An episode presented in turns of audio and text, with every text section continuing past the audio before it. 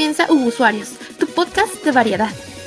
Consigue una botana o agarra bien esa escoba y ajusta bien el volumen, que es hora de pasar un buen rato. Comenzamos.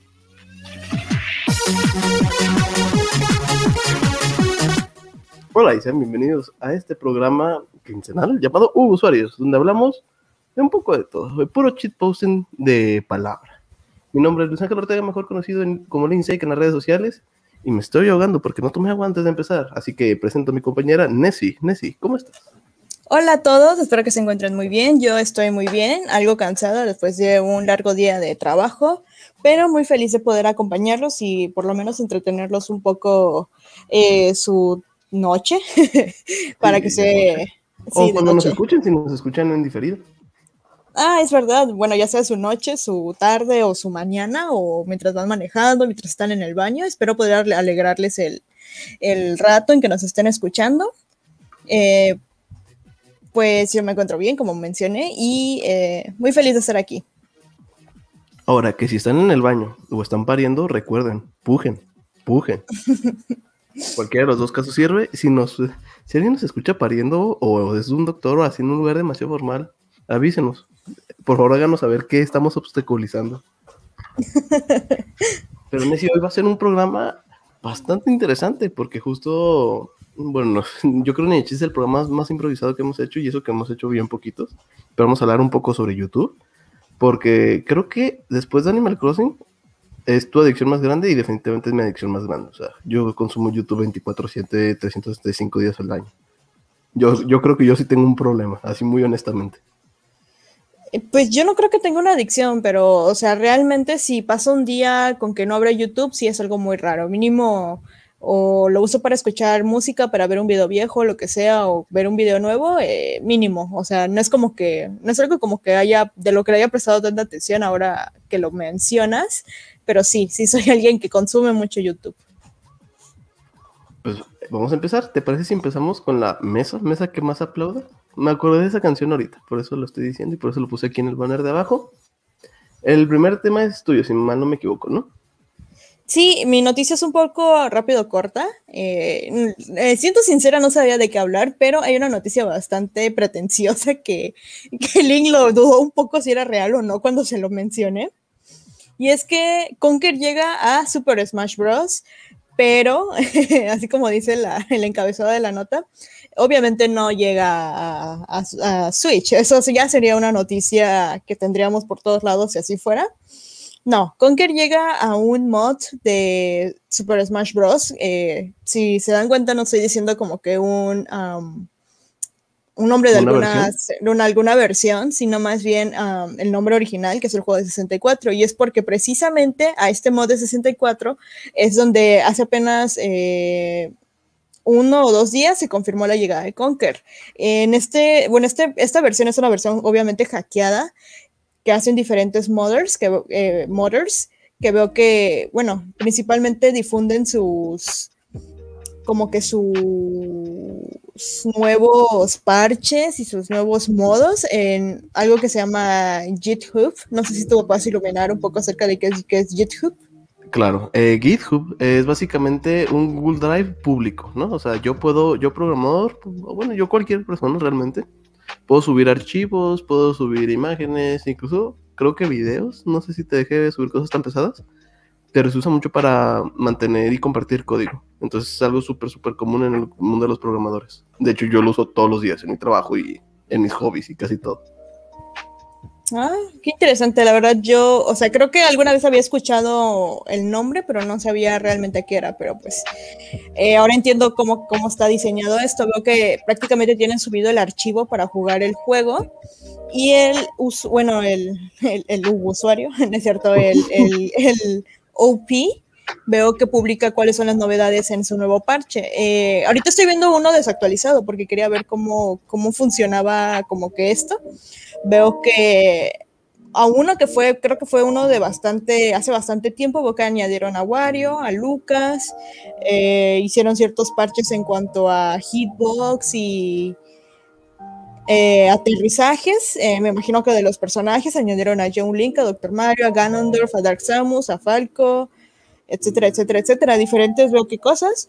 Y la más reciente, que es la que, como les decía, fue el, el añadido a, a Conquer que vaya, creo que es uno de los, de los sueños húmedos más, más grandes que han tenido muchos fans que llegaron a jugar Conquer, si no me equivoco, en 64, porque ya después de eso fue la adquisición de Rare por parte de, eh, Microsoft y que pues Conker pasó a ser eh, prácticamente parte de Microsoft. En este caso, pues sí es como que algo bastante guajiro el pensar que Conker podría llegar a la última versión de Smash, eh, que por cierto ya solamente queda, bueno, si no mal recuerdo, ya solamente queda un espacio de un invitado más para confirmar. Y sí, no estaría tan mal que coincidiera con esto que, con este nuevo mod que hay en este juego hack. Si a alguien le interesa, bueno, voy a dejar el bueno, le voy a decir al link que deje el, link de Egipto porque por si alguien está interesado en jugar la versión más reciente. Oye, pero no es nada descabellado. O sea, ya pensándolo bien, pues estaba en Yukazui, ¿sabes? Y es de la misma compañía, literal, son los papás. Yo pienso que a lo mejor a lo mejor se pelearon ahí como que a lo mejor decidieron entre Banjo y Conker. Yo digo que a lo mejor les prestaron al Banjo antes que al Conker, quién sabe.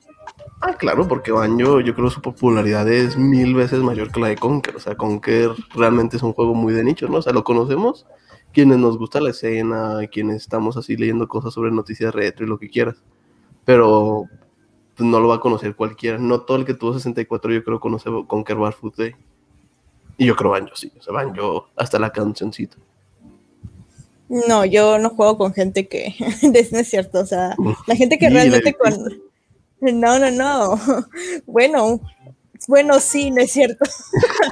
Eh, no, realmente gente que juegue principalmente Xbox, eh, muy poca es la que conozco y eso es como que algo de hace bastantes años. Actualmente, eh, creo que la única persona que, abiertamente juega Xbox es mi novio. Pero, y sí, él es una de las personas que siempre me ha dicho que le gustaría ver a. Bueno, preferiría ver a, este chico, bueno, este señor, ¿cómo se llama? El de Halo Master Chief. Ah, sí, Master Chief. Ajá, él preferiría ver a Master Chief, estoy segura de eso, pero pues creo que Conquer no es una mala elección si lo llegaran a aceptar. ¿Sabes qué está bien loco? Que esté, por ejemplo, Steve de Minecraft. Ah. O sea, ya, ya, ahorita Smash está bien raro. Tengo muchas ganas de comprarme los DLCs nada más para ver así el roster gigante, porque no los tengo honestamente. Ah, sí, comprarse las Chichi Blades. Sí, sí, sí, 100%. Bueno, este, vamos a pasar un poco a mi lado de la mesa. Hoy les traigo varias novedades. No sé si se recuerdan que en el último programa, eh, pues yo les comenté muy emocionado, ¿no? Que regresaron los Funky Punky y que ellos están en la búsqueda. Hoy les vengo a actualizar sobre esa búsqueda. Estas dos semanas unos, voilà, los compré yo, no salió nada. Y los otros me los regaló mi novia y tampoco. Bueno, salió en ese unos de Steven Universe. Así que estamos a la espera de que lleguen la, pues los bolas brandeados de Funky Punky aquí a Chihuahua. Y lo estaré actualizando porque esta búsqueda hasta que tengamos al azul, ¿eh? ¿Cómo se llama? Blue Cat, creo, o algo así por el estilo. Algo como muy, muy obvio se llamaba. Otra de las cosas que les quería comentar eh, durante esta sección es que YouTube nos metió un reclamo, ahora resulta. Eh, yo sabía que algo iba a pasar, ¿no? Honestamente pensé que iba a ser por el meme licenciado, que esperemos que esté bien, no lo hemos visto en un rato. Eh, yo pensé que iba a ser por el meme licenciado, porque pues usa una canción bastante famosa, pero no, resulta que es por nuestro opening. Nuestro opening es Caramela Dancen. Es una canción muy famosa de hace como 5 o 6 años, que se hizo así como viral en internet, sueca. Más, hace como de 10 años. Oh, bueno, pues que tiene un montón, ¿no? Pero TikTok la revivió y es donde la agarré. A mí me gusta mucho la rolita y dije, ah, pues vamos a poner esa de opening con la voz de nuestra amiga Claire. Y ya, Sin San se acabó. Y tenemos ya cuántos, cinco episodios contando este, eh, poniendo el opening y no había pasado nada. Y ahora resulta que sí, que ya lo agarraron. No pasa nada, afortunadamente el canal no lo van a tumbar ni nada por el estilo. No me va a llevar el FBI a la cárcel. Ah, aún. O por esto al menos pero no nos dejan monetizar el video anterior, lo cual, la neta, no hay problema. Nosotros no monetizamos estos videos porque no, no, no es la intención todavía. También les quiero comentar que si me escuchan un poco fregados es porque me, me estoy muriendo de alergia. Ya es temporada de alergia y hace mucho que no me pegaba tan feo. Eh, no sé, es como tener un resfriado, pero generado por el mundo, porque me quiere matar, básicamente. Y ahora sí, la recomendación, recomendación es un anime llamado Jujutsu Kaisen. Es el anime moda, es el anime shonen. Y a mí ya me había llamado la atención desde un principio. en especial por el opening y el ending, ¿no? Es algo así como súper, súper trending. Eh, y pero pues no pensé que fuera más, pensé que iba a ser otro shonen. Resulta que sí, o sea, realmente está muy bueno. Me comenté un video de un canal de YouTube gringo llamado Bonsai Pop, que realmente te hace un argumento de por qué el manga es tan bueno. Y me lo vendieron honestamente. Pagué Crunchyroll para poderlo ver a gusto y de manera legal, porque eso estoy tratando de hacer. Y se lo súper, súper, súper recomiendo. En especial si les gustan animes tipo Naruto en específico, yo creo que es un ejemplo muy bueno. Naruto Bleach, por ahí. Y no sé, me está gustando mucho. Ojalá las temporadas salgan seguidas, que no tengamos que esperar un chini aquí, como que para la quinta temporada haya tenido que pasar 10 años. Y se lo súper, súper, súper recomiendo. En serio, o sea, neta, es, es un Naruto, pero moderno. Y no se lo estoy disfrutando mucho. ¿Tú lo has escuchado en ese? No, realmente no sé de qué anime estás hablando. No soy como que. Soy chaborruca en el aspecto de los animes. Eh, así que cualquier cosa nueva, creo que lo más nuevo es que he visto que mi hermano esté viendo Kimetsu no Yaiba y, la, y el, el nuevo que va a salir de Shaman King. Pero que me hablen de otros animes, la neta no. Sorry. No, la neta está muy padre. Si te gusta Naruto, sí lo deberías de ver. Literal, hay un Kakashi, hay un Naruto, hay una Sakura. Están así como muy copiados y pegados. Pero es porque el autor tiene más o menos nuestra edad. Entonces creció viendo los mismos animes que nosotros y tiene las mismas inspiraciones. Y según este chavo que vi, el video ensayo de Bonsai Pop, dice que lo padre es que conforme va avanzando la historia, va jugando con los estereotipos que ya estableció esos animes para crear como su propia base. Pero pues ya se alimenta del mismo consciente y colectivo, inconsciente colectivo que tenemos nosotros, ¿no? Como este chip, como dirían los chavos. Chale. pero súper, súper recomendado. Un saludo a Rafael Victoria que ya nos acompaña aquí en el chat y dice que ya dejó de ver Shingeki porque se le terminó la suscripción. Pues está en Netflix, ¿no? Digo, no sé si esa suscripción se refiere, pero porque pues yo, Crunchyroll. No, la veía en Fun Animation o como sea que se llame, que dieron ah, en, en la Switch. ¿Y había meses gratis? Había 14 días de prueba. Y... Órale, esto es novedad para mí.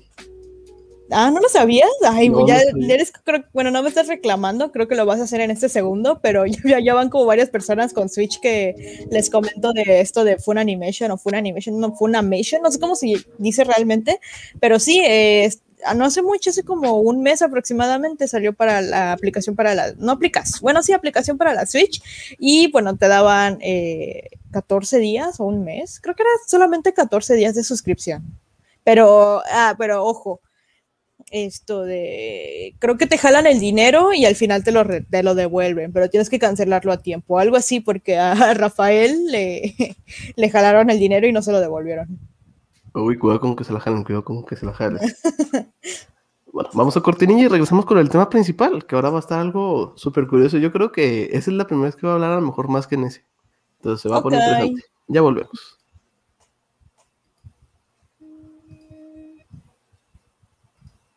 Órale, no puedo poner la cortinilla, amigos. Espérenme. Ahí está.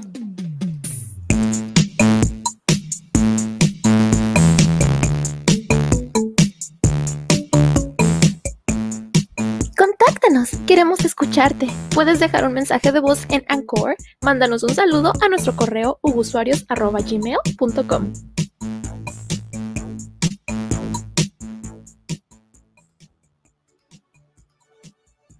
ustedes no son nadie para saberlo, ni yo para decirlo, pero esta ha sido la sección de mesa más corta que hemos tenido, ¿eh? digo, tampoco por tanto, fueron como cinco minutos la diferencia entre este y la que hacemos normalmente, pero cómo se nota que no pasaron cosas que nos interesaron esta semana, ¿eh? Sí, fue así como de, ah, pues estuvo estas par de semanas, ¿eh? yo creo lo que ya es la vida de Godín. Sí, definitivamente. Nessie, ¿qué te parece si tú en medio nos platicas qué es YouTube y yo explico los inicios porque eso me lo venté yo? Bueno, está bien. YouTube bueno, es un sitio web. Bueno, todo inició como un sitio web. Muchas cosas que ahora eh, se transformaron a aplicaciones o demás derivados. Pero eh, por ahí de 2006, que era cuando pues, yo inicié en de YouTube, pues sí, prácticamente solamente era una página web, porque no había nada en otro sitio más que verlo, más que en tu computadora, como un sitio web. En ese entonces, pues eh, simplemente estaba dedicado a compartir videos que según yo recuerdo eran bastante cortos. Mm, creo que si llegabas a hacer alguno de los canales que tenían más de 12 o 13 minutos, eh, es porque tu canal era realmente relevante. Y bueno, en este caso, eh, sí, es una, en resumen, corto y conciso, es un sitio web de origen estadounidense que se dedica a, la, a compartir videos de diferentes usuarios, los que quiera subir, y que bueno, creo que conforme avancemos en la historia, eh, podemos, podremos ver en lo, que, en lo que YouTube ha evolucionado hasta el día de hoy. Así es, eh, voy a platicar un poco de los inicios. Nancy, siéntate libre de interrumpirme en cuanto quieras. Yo simplemente voy a estar leyendo una síntesis de Wikipedia. Para platicarles también unas cosas que sé. Como decías, de hecho el límite era cuatro minutos, es el límite original de YouTube. Conforme fue pasando el tiempo lo fueron expandiendo y lo fueron haciendo eh, al principio como por partes. Creo que llegó un tiempo cuando yo hacía videos de YouTube, ahorita les voy a platicar más de eso, tenías que tener más de 100 suscriptores para poder subir videos más largos de 15 minutos. Así nada más como dato rápido. Pero YouTube básicamente fue creado por tres personas, ¿no? Chad Hurley, Steve Chen, Jawed Karim, y fue creado por esos tres muchachos en febrero del 2005 en California, donde todo pasa allá en Estados Unidos, ¿no? El Silicon Valley. Estas tres personas eh, trabajan en PayPal, son parte de lo que se conoce como la mafia de PayPal, después platico más de eso, está súper interesante. Pero básicamente la primera generación que salió de PayPal, tanto ingenieros como diseñadores, como quien sea, son una pistola y son quien controla ahorita la industria de Internet, ¿no? O sea, los salieron de PayPal y fundaron YouTube, fundaron Airbnb, fundaron Uber, incluso creo. Entonces está muy cañón eso. Entonces traen pedir traen pedir estos chavos. Y la idea de YouTube eh, surgió, bueno, hay dos opciones, ¿no? Hay dos historias de las cuales que se supone que surgió. Una de ellas cuentan que simplemente querían subir un video que querían compartir de una fiesta y no había cómo, no había una manera muy sencilla. Entonces dijeron, ah, vamos a crear una página para hacer eso. Y la otra, que es la que más he escuchado, decía personas gringas en especial, es que era una página originalmente de citas, que era una página de citas donde el enfoque era que pues conocías a la persona en video. Dos personas, estos, aquí tengo un nombre, Hurley Chen, dicen que no, que la idea era pues nada más compartir videos, ¿no? Que nada más quería mandarse videos. Y Karim sí dice que no, era una página de citas, que se les ocurrió así, y que incluso era influenciada por una página llamada Hot or Not, que se traduce en español como está bueno o no. Y de ahí viene también el sistema de rango de las cinco estrellas, porque tú ibas a calificar a las otras personas de cómo se veían y cosas así por el estilo. Entonces, pues estos querían hacer un Tinder antes de Tinder. ¿Tú te sabes alguna de estas historias? Mm, había escuchado lo de que supuestamente era como que el sitio de citas donde veían que creo que esa página, o no recuerdo dónde, eh, tenían, querían como que eh, la persona, quien se estaba como que, pues obviamente subiendo su perfil a la página, diera como que un pequeño video acerca de esa persona. Sin embargo, como, como dice la historia, como que fueron eh, cambiando el rumbo de lo que era, sobre qué eran los videos, ya no era solamente como para presentarte, sino para más cosas. Y si no, o es como dices, no recuerdo si como que así iba a empezar YouTube, o si la historia, o sea, como que se inspiraron de eso, pero algo así es el origen, algo así conocía.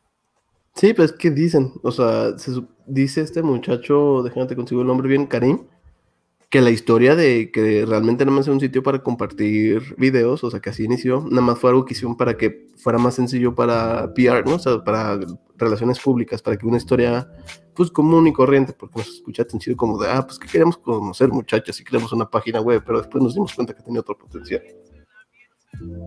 Ok. Pero, pues, la historia continúa, ¿no? O sea, tenía un propósito original y al poco tiempo que la gente lo empezó a usar, los creadores se dieron cuenta de que pues no están usándolo como ellos lo habían pensado.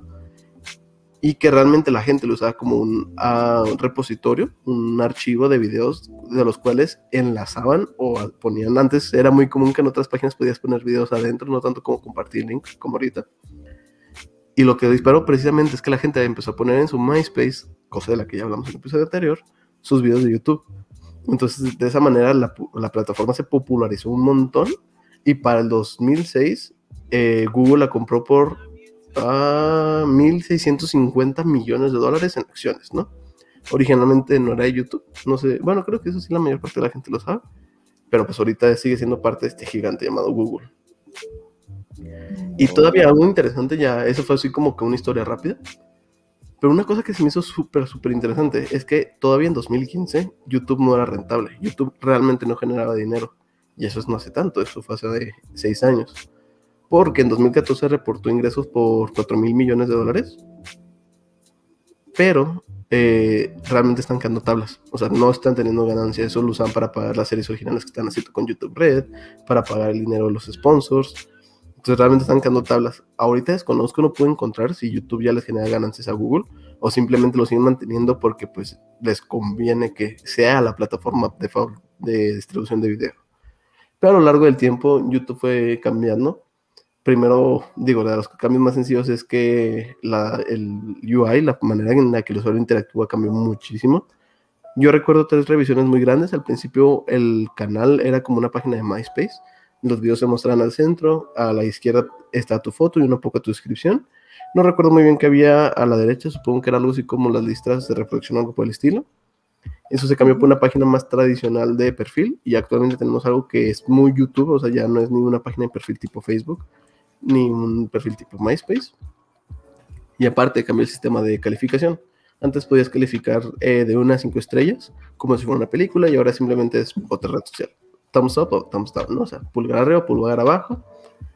Y la cosa que más ha cambiado, no solo cómo funciona YouTube, sino la manera en la que consumimos YouTube, es el algoritmo que, de recomendación porque eh, fue el cambio más revolucionario, ¿no? Antes no te recomendaba videos, lo que se hacía era que podías tú entregar video respuestas a videos que estabas haciendo, o sea, que estabas viendo, y de esa manera usualmente la gente iba brincando, o descubría videos por la página principal llamada Trending, o en tendencia, supongo en español, no sé cómo se llama. Y pues, se introdujo este cambio, este algoritmo de recomendación, y ahora en la parte derecha son los videos que te aparecen, ¿no? Yo creo que es la mayor parte de las personas que llegan a nosotros, no creo que sea por redes sociales, sea por recomendación, ya sea boca a boca, o por la recomendación de YouTube. Este algoritmo tiene un montón, montón, montón de cambios y les comento que es mucho de cómo consumimos nuestro contenido. Y yo creo que sí es buen momento. ¿Qué youtubers veías antes? Antes, eh, es que Define, quiero primero, es que mientras hacía la lista, yo quería que me definieras un antes. O sea, dame un post qué año y un pre qué año. Es que para mí es muy difícil porque realmente yo tuve como muchas etapas en YouTube.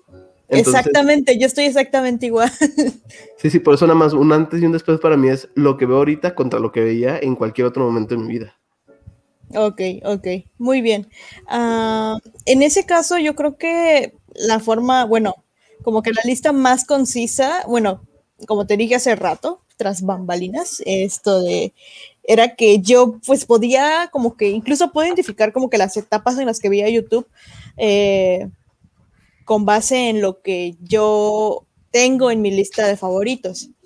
En mi lista de favoritos, si me voy a lo más viejo, son como que cosas eh, relacionadas a tele abierta, a comerciales y cosas así. Era como lo que yo más veía la historia, no sé, ¿tú tienes la historia de cómo conociste YouTube? O sea, ¿tienes el recuerdo conciso? Sí, 100%. ¿Quieres que la cuente de una vez o la quieres contar tú primero? Cuéntame tú primero. Ah, ah bueno, está bien. Yo, bueno, aprovechando que no hay nadie y se van a arrepentir de que no hayan estado en vivo los que siempre están, yo conocí, eh, yo conocí YouTube porque estaba, en ese entonces estaba de moda un anime eh, no, que no fue muy famoso ni relevante en México, pero que la neta a mí me gustó mucho. De hecho, nunca lo he acabado de ver, pero le tengo mucho cariño. Creo que tú vas a saber bien cuál es. Ah, espera, espera, déjame preparo para cantar el opening. Órale, espérame, déjame bajo la música entonces. Listo. El amor es como un pay de limón, un poco dulce y agrio cuando otros ojos se posan en ti, parece que voy a estallar. Quiero estar en tu corazón y sentir tu amor como un rico pastel con un lindo adorno de fresas. ¿No? ¿Sí sabes? ¿No? ¿Te suena? Sí, eh, sí sé, no sé cuál es el nombre, pero sé que lo escuché en algún momento de mi vida, estoy muy, muy, muy seguro. Bueno, es el opening de Mirmos y Bank. Eh, era como unos chivis, ¿no? O sea, era como. Exactamente. o sea, no era como anime lo que usualmente vemos, era como algo más chibi. Ajá, es algo como entre, entre, no, sí, o sea, sí eran como que Magic Girls, em, una historia un poquito como que, mm, no tan darks, pero sí como que tenía como que un mundo donde eran sus, como que, mm, pues ahora sí que como que sus mascotitas chivis que les ayudaban en diferentes cosas. Eh, el caso es que, bueno, eh, en ese tiempo cuando yo veía, yo quería escuchar la canción, quería, recuerdo, si no mal recuerdo, quería buscar el MP3, que pues en aquel entonces pues lo buscabas obviamente en los arcaicos Linware o el Ares, el, el Ares. Sin embargo, no lo encontraba y creo que se me ocurrió la idea de googlearlo. Y fue así que, eh, de hecho, creo que investigué cómo se llamaba en japonés para ver si me salía. Que se llama Mirumo de Pon o algo así. Y ese, y me salió justamente el video. Y, o sea, veía, yo recuerdo haber visto, pero obviamente salía en japonés, nunca lo habían subido, creo que no lo habían subido en latino.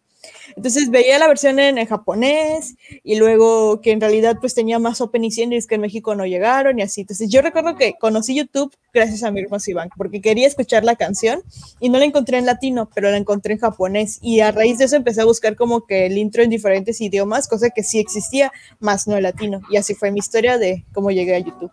Ah, y de ahí empezó la adicción. Una adicción que duraría una vida. Eh, sí, y creo que no es como que algo accidental, ¿sabes? Yo creo que tal vez no, o sea, eso es ya parte algo de mi, de mi lado conspiranoico, pero pues yo siento que si por algo consumimos YouTube, no creo que no es algo como que una decisión tan propia, o, no, ¿estás en desacuerdo con eso? No, no, no, no, no, yo, yo, yo te estoy diciendo, yo tengo una adicción, o sea, yo debería ir a youtuberos anónimos. Eso suena, no, eso suena como que hago videos de YouTube. Bueno, supongo que sí, estoy en un en este momento, ¿no? Pero no, sí, sí, está, está bien loco YouTube, está muy adictivo y ves las cosas porque básicamente el algoritmo quiere que los veas. Exacto. No sé, Google es mi papá, no, no me preocupo por eso, yo ya renuncié a mi privacidad desde hace mucho. Oye, Fer, pero hablando de cosas conspiranoicas y así, hay algo que hasta la fecha escuchas. Me sorprendió mucho que lo pusieras aquí en la escaleta como que lo escuchabas antes, pero es videos de Loquendo oye, ¿no ibas a contar tu historia antes de pasar a eso? No, si quieres ahorita, cuando lleguemos a todo, ah, para que te hagas de corrido. Bueno, está bien. Eh, bueno, yo lo que recuerdo de Loquendo era que sí, era algo que, bueno, no es que lo escuche ahora, sino que hay contenido que, me, que me interesa, que todavía lo siguen haciendo. Y la verdad creo que no me molesta. Cuando creo que si fuera, bueno, supongo que si fuera un niño o alguien de mucha menor edad que nosotros, tal vez no le, no le gustaría, o no sé, porque sí he visto como que ciertas críticas hacia la gente que, hacia los, hacia los creadores de contenido que todavía utilizan Loquendo. Pero bueno, para por ahí de 2007, 2008, creo que hasta más tardar 2010, em, como que no era tan, tan común o tan rentable, la verdad no sé, el tener el micrófono y dar tu voz para un video. Eh, siento que eso es algo como que algo bastante mínimo, mínimo, como del 2015 para arriba. Por lo que en aquel entonces eh, lo común era encontrar como que creadores de contenido con Loquendo. Eh, Loquendo pues es un programa de es un sintetizador de voz, ¿no? Exactamente, un sintetizador de voz. Estaba recordando el episodio de Vocaloid cuando dijimos eso. Sí, también por eso me acordé, volaba, así como, pues es Vocaloid, pero Ajá, Exactamente. Entonces, eh, básicamente, pues tú escribes el texto y la voz lo va diciendo. Creo que pues es como que un poco más sencillo que estar grabando, te equivocas, lo vuelves a hacer, etcétera. En aquel entonces, bueno, había alguien súper famoso, que es alguien de antaño, que es el Anticristo 2007, que era alguien que básicamente, si no mal recuerdo, criticaba diferentes cosas, recuerdo que criticaba al gobierno, criticaba la televisión abierta, eh, como que cosas bastante comunes de las que obviamente pues se podía criticar y, era, y el tipo era bastante irreverente, o sea, como que decía las cosas sin pelos en la lengua y era algo que como que en su momento pues obviamente pues llamaba muchísimo la atención, por eso tenía tantos seguidores. Y pues... Eh, creo que a veces sí se llegaba a pasar y fue la razón por la que le llegaron a tumbar varias veces su canal hasta que definitivamente le tumbaron el, canal. Y sí, como que nunca se, nunca se supo como que quién era en realidad. Si no me equivoco, creo que no se sabe, ahorita lo voy a googlear, pero creo que no se sabe quién es en realidad el anticristo 2007 y muchas personas se dedicaron a hacerse pasar por él. Pero bueno, alguien que recuerdo con mucho más cariño en ese aspecto de Loquendo es a Alex Tucompa, porque Alex Tucompa era básicamente lo mismo, eh, contenido en Loquendo, sin embargo, hacía referencia, eh, criticaba, criticaba cuestiones de doblaje, criticaba cuestiones de censura en el anime en Latinoamérica, eh, también recuerdo que hacía ciertas críticas al gobierno, ciertas críticas también a la televisión abierta, y él también le llegaron a tirar el canal en un cierto momento y em, emigró a un nuevo canal que se llama New Alex Dragon. y eh, de ahí ya no he vuelto a subir ese tipo de contenido, pero sí sube cosas bastante curiosas. Eh, si no me equivoco, en foros de Z eh, también se llegó a hablar como que por mucho tiempo, o sea, no, no por mucho tiempo, sino que como que nunca se le perdió la relevancia a este tipo de canales en su momento y se hablaba mucho de ellos. ¿Tú tienes experiencias con, bueno, eh, creadores de contenido que se van loquendo? Claro, este, me, uno, me hundió muchísimo cuando dijiste el nombre del canal de Alex, tu compa. Porque precisamente me llegó un mensaje de un amigo mío llamado Alex, entonces así fue cuando los mundos colisionan, ¿sabes? Me, me andé muchísimo. Ese es Alex, tu compa. Ah, ese sí es Alex, mi compa, ¿sabes? Fíjate que no. O sea, lo más que llegué a tener era ahorita lo que voy a contar, pero yo también era conspiranoico cuando era chiquito. Yo creo que es el. O sea, que es algo muy bonito el misticismo. No, no, bueno, no soy. Pero era diferente. Antes los videos que veía era de Nostradamus. Y era así una voz de loquendo diciendo las, el mundo la... se va a acabar. Ajá, básicamente, ahorita veo a Dross diciendo eso. Es, yo creo que es una progresión de personaje bastante bonita. Pero fuera ese tipo de videos de Anonymous o de, o de Nostradamus leyendo las, ¿cómo se llama? Las predicciones. No, de lo que sí es, es totalmente tu territorio. No.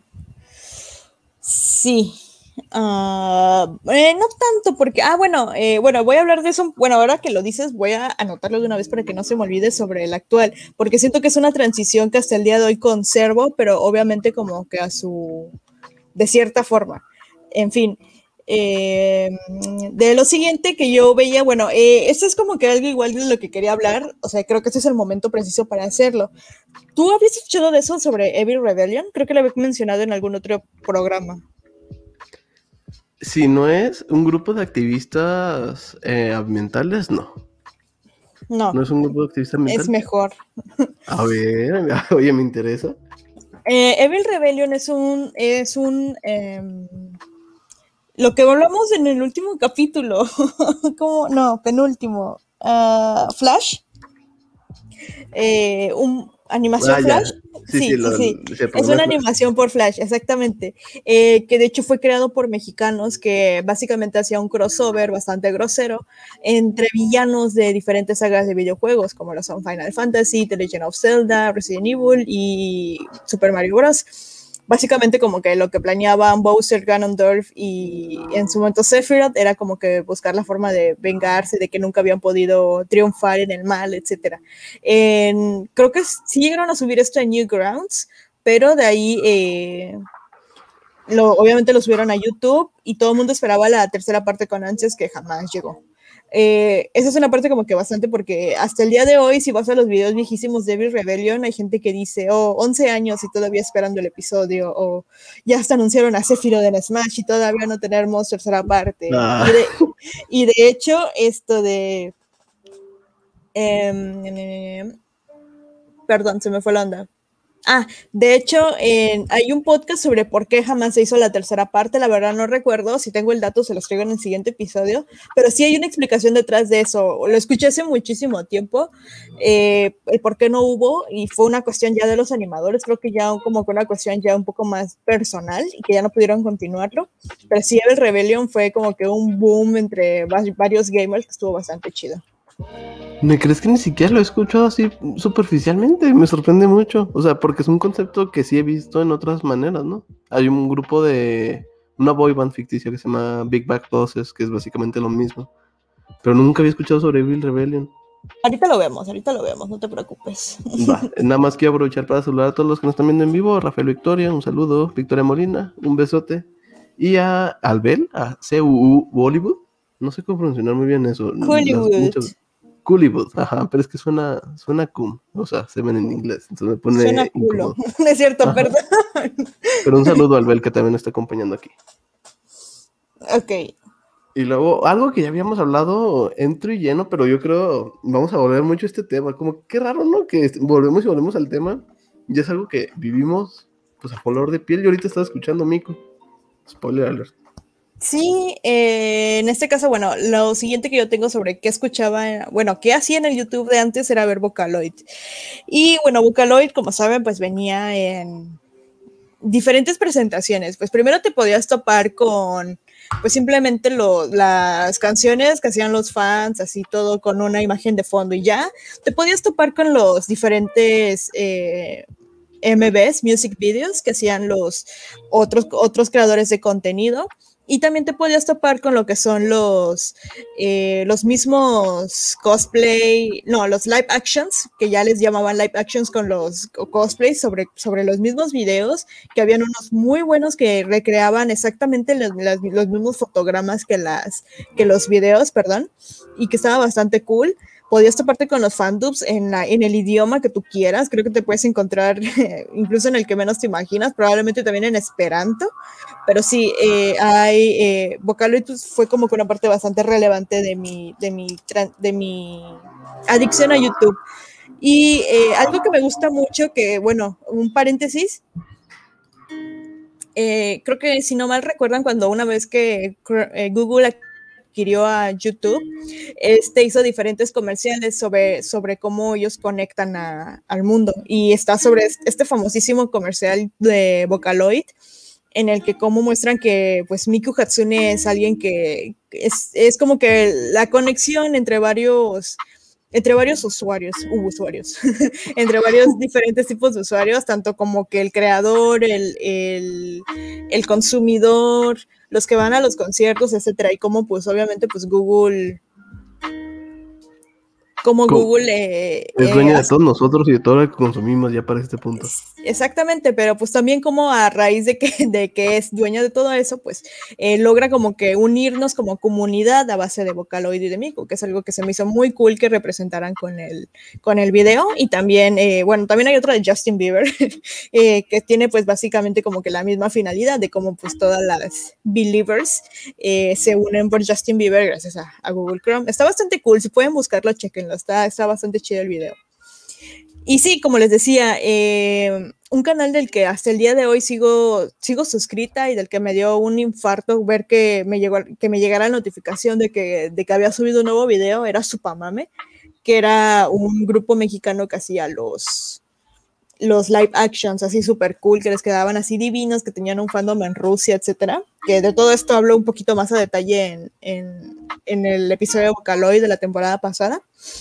Pero eh, sí, eh, Vocaloid en todas las presentaciones eh, fue una parte que, que, era, que era lo que yo veía y escuchaba. De hecho, creo que esto igual ya lo he mencionado en otro episodio, nomás quiero volver a mencionarlo todos, bueno, en la etapa de secundaria de todos, creo que es bastante común saber que escucharon a My Chemical Romance, Avril Lavigne, eh, Panda. Eh, de mis gustos actuales no voy a estar hablando, ¿eh?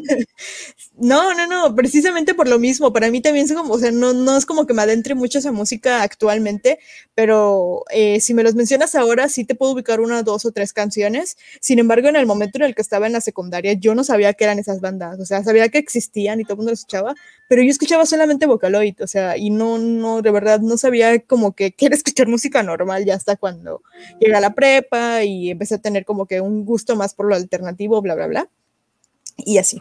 Pero bueno, eh, larga vida Vocaloid y ya, ya espero que ya pronto podamos hacer la segunda parte que tanto tenemos prometido.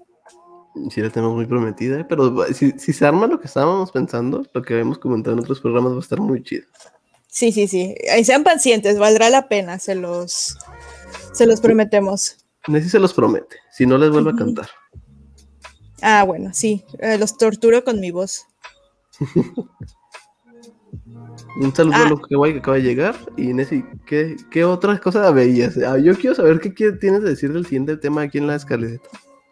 Bueno, eh, algo también que es algo del viejo YouTube eran las compilaciones de videos graciosos de gatos, eh, que siento que es un meme muy antiguo del internet, pero con el que siempre me he identificado, que son los videos de gatitos.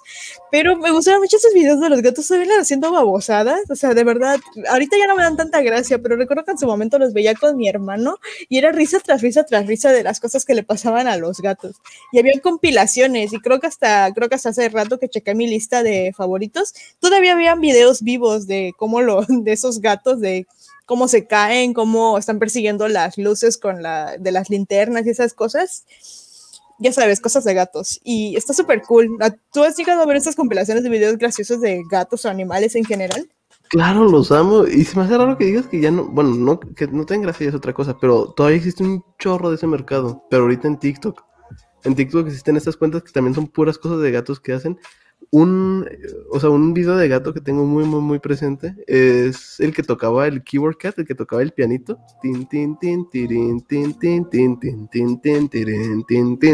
¿Tú lo ubicas? Que tenía un disfraz como de chef de sushi. Ah, ya, el del piano. Sí, el del piano. Sí, sí, sí. Pero ese, es- o sea, eso, todo lo que acabas de comentar es una cápsula bien rara en el tiempo, porque el internet está obsesionado con video de gatos en algún punto. O sea, ¿qué te gusta? ¿Pre-2010? Literal, o sea, los gatos dominaban internet por alguna razón.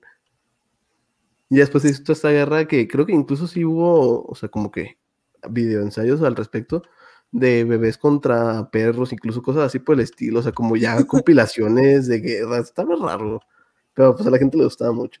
Nada más activa es un paréntesis muy grande en el tema. Aquí nos dice Coolywood que su computadora explota si tiene cinco ventanas de Google Chrome abiertas. Para todos los que les pase lo mismo, dejen por favor Google Chrome, dejen incluso Brave, dejen Edge. Oye, usen- Es que eh, todos usan el, el mismo motor que se llama Chromium, que es de Google, y el problema de. Chromium es que genera un proceso en el procesador por cada ventana que tienes abierta. Si tienen problemas con su rendimiento de la computadora cuando usan el navegador, usen Firefox. Y ya, sí. Momento de ingeniería en sistemas. ay, no me gustó. Firefox es que no es lo mismo. Lo de intenté y no me gusté. No, no, no me gustó. Estoy de acuerdo, pero no, no usen Google Chrome, traten de usar Brave y si todo mundo sigue lenta, váyanse a Firefox. Ah, yo uso Brave. y Dijiste que Brave tampoco. Pues sí, o sea, no, o sea, la verdad es que no deberías de usar Brave si tu computadora está lenta, pero si te huevos usar algo basado en Google Chrome, Brave es lo mejor que puedes usar. Opera, Opera también es bueno. Mm, bueno, está bien. pero Firefox, Firefox. Ahora sí, Nessie, continúa, perdón por esta cápsula informativa. Eh, ok, eh, algo que vi que, bueno, que no tengo mucho de lo cual, habl- de lo cual hablar, eh, son videos de ships. O sea, yo buscaba como que específicamente de eh, videos. Ajá, no, buscaba específicamente de como que mis parejas de anime. Uno que vi que era, era sobre Naruto y Hinata. Y eh, sí me trajo varios recuerdos, porque recuerdo que luego los ponían con música un poco ridícula y no sé por qué me gustaba verlos con canciones de Marco Di Mauro, cosas así. Pero aún así me gustaba verlos y estaba bastante cool. Y esa es como que otra fase. Eh, la siguiente fase que igual eh, mencioné antes, eh, bueno, era sobre comerciales. Em, no sé por qué tengo como que esa, no, no, no adicción, pero hay muchos comerciales que les tengo bastante bonitos recuerdos. Mi comercial favorito de toda la vida y de que cada sábado que hay una sección especial en TV Abierta posteo para comentar y que siempre se me olvida hacerlo, es el comercial de las papas sabritas. Sí, sí eran sabritas o era El de? Latin No. Lover. No. de muchos famosos que la paró una policía. No, no, no. Era sabritas, sí, sí era sabritas, pero era lo de los días de la semana, de que, ay, mañana es lunes, hay que empezar de nuevo. O, o de que, ay, mañana es martes, el día más random de la semana, que si el día tendría que acabarse, seguramente sería un martes. O que mañana es miércoles, el ombligo de la semana, ya falta menos para, para el fin de semana. O que mañana es domingo, de, día de estar en familia, bla, bla, bla. O sea, no sé por qué nadie habla de esos comerciales, o sea, me gustaba. Y de hecho creo que tengo esos la verdad, no he checado si están en YouTube y me preocupa que no, no hayan aparecido de reojo en mi, en mi lista, pero los voy a buscar. Pero así como ese, eh, por ejemplo, recuerdo que incluso había como que un, un comercial de No Molestar de Fox, que ahora es Star Channel, eh, sobre cuidar el planeta y me gustaba mucho.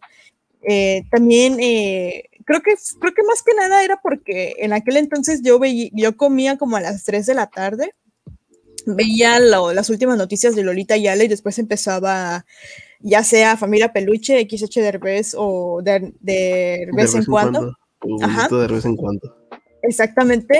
Y, y veía los comerciales. Me gustaba ver la serie pues obviamente pues a veces te tenías que chutar los comerciales para cuando veías. Entonces de ahí, no sé, creo que de ahí nació como que mi, mi gusto por ver comerciales y cosas así. Y bueno, eh, la siguiente fase en mi vida y de consumismo en YouTube es el K-Pop. Tengo una lista, tengo en mi, créanme que mis favoritos, así como que una, eh, una sección bastante larga que principalmente es de Super Junior sobre videos favoritos, pero también tengo bastantes fandubs que son de G-Dragon, de Big Bang y de 21. Eh, obviamente, pues este es eh, K-pop de los ancianitos, de gente como yo. Big Bang Pero- cuenta como K-pop del viejito. O Sí, sea, Shiny también cuenta como K-pop del viejito. sí, ya para, la, ya para las ARMY, para todas esas morras nuevas, ya nosotros somos ancianos. Y sí, es K-pop viejito. Pero sí. Eh, recuerdo que Ah, recuerdo que, por ejemplo, cuando fue el, el rewind que todos odiaron, el del 2018, ¿verdad? Sí, 2019, sí, sí, 2018, 2018, sí. Porque 2019 no hubo precisamente. Sí hubo, pero fue una caca ya, ¿no? fue una cosa extraña. Pero bueno, en el del 2018, eh, todo el mundo, bueno, una parte se quejaba de que por qué le daban, o sea, de que era bastante irónico el hecho de que le dieran como que cierta relevancia en el video a BTS, cuando en primera... Eh, creo que YouTube, bueno, es algo que tal vez las armies podrán confirmar, pero creo que YouTube como que le, mm, le, le cerraba, no, no, o sea, realmente no sé cómo funciona. La gente que como que es muy, muy fan de cosas, como que está al tanto de todo esto porque sé cómo funciona lo de, lo de por ejemplo, cuando, eh, por ejemplo, cuando Taylor Swift o, o, no sé quién tienen el récord de más vistas en 24 horas, ese tipo de cosas. Se supone que YouTube como que buscaba la manera de frenar las vistas de, de BTS y como que no era como que algo accidental o como que lo querían hacer ver como algo accidental. Entonces como que todas las K-popers sintieron que YouTube fue bastante hipócrita en ese rewind al darle como que una, una parte especial a BTS, bueno, al K-pop, en teoría, cuando pues... Eh, hacían ese tipo de cosas sucias. Sin embargo, eh, no, o sea, hay mucha gente que decía que por qué le daban como que ese espacio al K-pop y era porque precisamente YouTube era como que el canal donde pues todo esto del K-pop se dio a, a, conocer o creo que estarás bastante de acuerdo conmigo que sí creo que si el K-pop es bastante popular eh, hoy en día es obviamente gracias a YouTube. Sí, 100%, o sea, nos podemos ir desde algo muy mainstream como Gangnam Style que uh -huh. fue la canción de un año completo, que sigue siendo K-pop, hasta a, pues, algo igualmente viral ahorita, pero pues ya no tan mainstream como es BTS, ¿no? O sea, y es la casa de... Sí había escuchado mucho tiempo ese tipo de cosas, incluso también que las ARMY y algún otro, eh, algún otro fandom de los grupos de K-pop, cuando alguien rebasaba el video más popular de la banda o del grupo, se ponían a verlo hasta volverlos a rebasar y que llegan acá a cosas súper exorbitantes. Sí, sí, sí. Y eh, bueno, existe esa molestia de, ambos bandos. El primero porque pues YouTube queda bastante hipócrita al como que se intentar celebrar el K-pop con ese tipo de cosas y la gente que pues no comprende por qué YouTube, eh, específicamente YouTube le da esa relevancia al K-pop cuando el K-pop es relevante, al menos en, yo diría en al menos un 90% gracias a YouTube.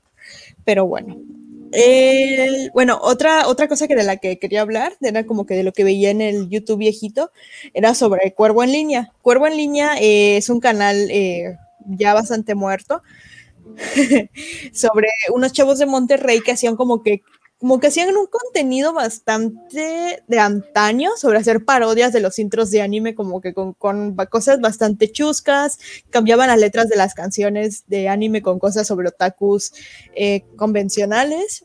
A mí me divertía mucho el canal, la verdad. O sea, Cuervo, eh, creo que al día de hoy hace gameplays y como que siento que quedó bastante en el olvido, como para ser alguien bastante, al menos en el, en el ¿cómo se dice? En el nicho otaku fue algo como que bastante relevante y siento que no se merece estar tanto en el olvido y pues probablemente su equipo con el que trabajaba en aquel entonces pues ya obviamente debe estar enfocado en otras cosas, sin embargo eh, les recomendaría que vieran sus videos así súper viejos por ahí del 2009, 2010 sobre parodias de openings de anime y se van a echar unas buenas risas. Y bueno, eh, ya de modo general como que un poco más actual, eh, y algo como que no, algo como que veía antes, pero que ya no veo ahora, eh, creo que cabe mencionar, veo que tú lo, creo que tú lo tienes en tu lista actual, a ver, deja checo. O sea, estás diciendo que mis gustos actuales son tus gustos pasados. Exactamente. Sí, obvio. Link no. ZZZ, Nessie God. Exactamente. No, o sea, simplemente siento que como que abandoné esa, esa línea de contenido, o no o al menos del mismo creador de contenido. Eh, yo consumía mucho Dross en lo que era 2000, 2013, 2015, hasta tal vez 2017. Pero yo siento que Dross eh, llegó como que en un punto de, no quiero decir estancamiento, pero como que, no sé, o sea, no, como que ya su contenido personalmente ya no me, ya, o ya no es dirigido para mí, o a mí ya no me llama la atención. Por, pero pero sí me gusta ver como que, sí, actualmente sí me gusta ver como que muchos casos de misterios de, en cuanto a crímenes, eh, personas desaparecidas, etcétera pero ya específicamente como que el Dross actual como que ya no es algo que me llame 100% la atención. Cuando en 2013, 14, 15, 16, bla, bla, bla, recuerdo que sí, yo era así como de que estar muy al pendiente de lo que subía Dross porque sus casos estaban 100% eh, interesantes y yo recuerdo que fue justamente la época en la que Dross no mostraba la cara, no sé si recordarás esa época en la que como que Dross estaba como entre comillas desaparecido y no mostraba la cara, que era algo que acostumbraba a hacer varios años atrás. Sí, sí, totalmente. Yo tengo muchas opiniones muy fuertes sobre dos, pero sí que ahorita las tocamos más cuando estemos de mi lado, porque yo las tengo tanto en las cosas que veía como en las cosas que veo. Sí, sí, sí, yo, yo totalmente, o sea, lo, lo, menciono ahorita porque es totalmente algo que yo ya no veo actualmente. Es algo que te puedo decir sin equivocarme que es algo que pues veo, eh, es algo del pasado para mí y que su contenido me gustaba mucho como cuando eran como que cosas turbias de internet, cuando le tiraba eso, era como que mi contenido preferido de él. Pero bueno, eh, solamente déjame recordar rápido. Por lo mientras voy a leer uno de nuestros mensajes, porque creo que hay varios como dirigidos casi casi a ti. Que si no veías Kaiba Dubs, creo que se va dirigido para ti. Y que para comerciales tenemos a Yair de Mr. Reto. Igual, si te gustan los comerciales, necesitaría bien que lo checaras. Yair de Mr. Reto. Y sí, ancianos, tenemos 23, pero creo que ya se siente más, ¿no? O sea, realmente ya pensar en cosas tipo 2000 para 2010 ya se siente como un futuro muy lejano. Oh, creo que ese nos desmayó, te nos desmayaste. Ah, sí, no escuché, no escuché, no escuché, se cortó, perdón. Ah, no, te mencionaba que te recomiendan el canal de Mr. Retro para los comerciales y que si conocías a Kaiba Dubs, dice Luke Kawaii. Mm. Un saludo, Luke. Eh, no, no conozco Kaiba Dubs, esto de... Pero eh, algo parecido, creo que es el, no recuerdo cómo se llama, pero eran los que hacían los, los doblajes de Super Nintendo, que eran como que las parodias de, parodias de juegos de Nintendo. Y sí les quedaba bastante cool los doblajes, pero creo que más allá de que, a menos que fueran como que doblajes ya precisos para openings y endings, eh, no conozco muchos. y Ah, bueno, otra cosa de la que, eh, bueno, eso es como que más. Sí, sí, sí, también es relevante ya para acabar. Eh, yo, yo no era como que de ver, bueno, creo que jamás he sido como que de ver youtubers en concreto. Eh, porque como que no era algo que me llamara la atención como tal, como que seguirle la pista a un youtuber. El único, el único el que sí estaba yo súper pendiente de lo que hacía y creo que tal vez me quieran funar, era Gusgri o sea, Gusgri de verdad, o sea, me, era cuando estaba en la prepa, fue cuando lo descubrí y era literal el último, el único youtuber del que le seguía la pista. En aquel entonces como que no tenía como que opiniones tan controversiales, su contenido siempre lo ha sido y sí, reconozco que su contenido sí llega a ser como que bastante misógino y machista en muchos aspectos, pero eh, no, no, era como que lo preciso de lo que yo me reía. Yo sé, yo me reía de, de como que de, la, de las cuestiones sobre eh, los extorsionadores y ese, tipo de bromas que hacía. Ya cuando empezó a hacer como que sus en vivos, incluso una vez recuerdo, recuerdo muy bien eh, cuando me dijeron que no había quedado en la universidad y había estado entrado en lista de espera, recuerdo que él tuvo un en vivo en el momento y recuerdo que simplemente le dije un comentario random de que pues me hacía sentir bien estar en el en vivo porque, bueno, me sentía triste porque, porque había pasado eso y curiosamente leyó, leyó mi comentario y recuerdo que me respondió que, eh, que las cosas pasaban por algo y que no, me, no estuviera triste por eso, que pues por algo suceden las cosas. Y sí, pues prácticamente pues Dross tenía, bueno, Dross, perdón, Gusgri, tenía razón en su momento. Y sí, me animó bastante eso y ya después las cosas pues se dieron para bien. Y eh, supuestamente, bueno, lo último que supe de él y que fue como que algo de lo que pues realmente no quiero investigar porque ahora sí que se me va a caer un ídolo. Eh, no es como que alguien al quien, pues, o sea, se merezca idolatría, pero pues es alguien como que le tengo como que cierto cariño, cariño y respeto y respeto por pues todo lo que les acabo de contar. Supuestamente como que nunca, como que como que nunca ha tenido como que esa ¿cómo se dice? Como que ese trato con su público, que sea, como que es como que su fachada es superficial, no le interesamos los fans realmente. No sé qué tan cierto sea, porque esto salió de alguien que era muy allegado a él, entonces esto de, a raíz de eso no, no, no supe qué onda, pero pues ya, de ahí ya no supe, ya no quise saber nada más de él y ya no lo he visto, pero sí, lo, el contenido de Gusgri como por abajo del 2000, creo que 18, está bastante bueno, se los recomiendo. Y sí, es como que lo último, ya como que lo que voy a hablar para, sobre para adelante, pues ya es como que más eh, actual, obviamente.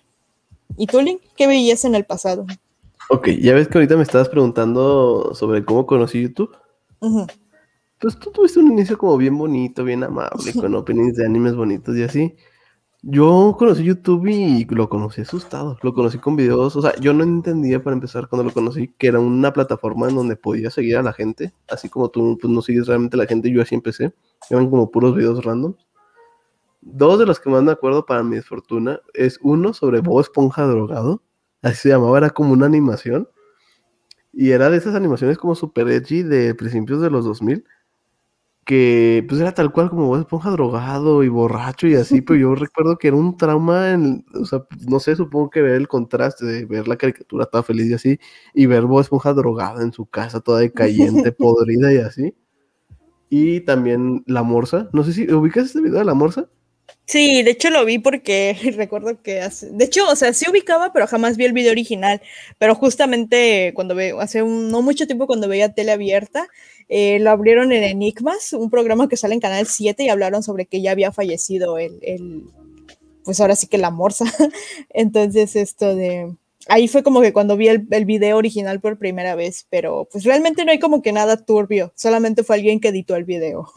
Ajá, ajá, o sea, realmente no era algo como muy turbio ni nada, pero ¿estás de acuerdo que en el misticismo de principios de los 2000 y yo estando chiquito y ese video en una página random que se llamaba YouTube, para mí fue mucha, mucha la impresión. Y eran puros videos así, lo que vi al principio en YouTube, te digo, este tipo de cosas de conspiraciones de, ¿cómo se llama?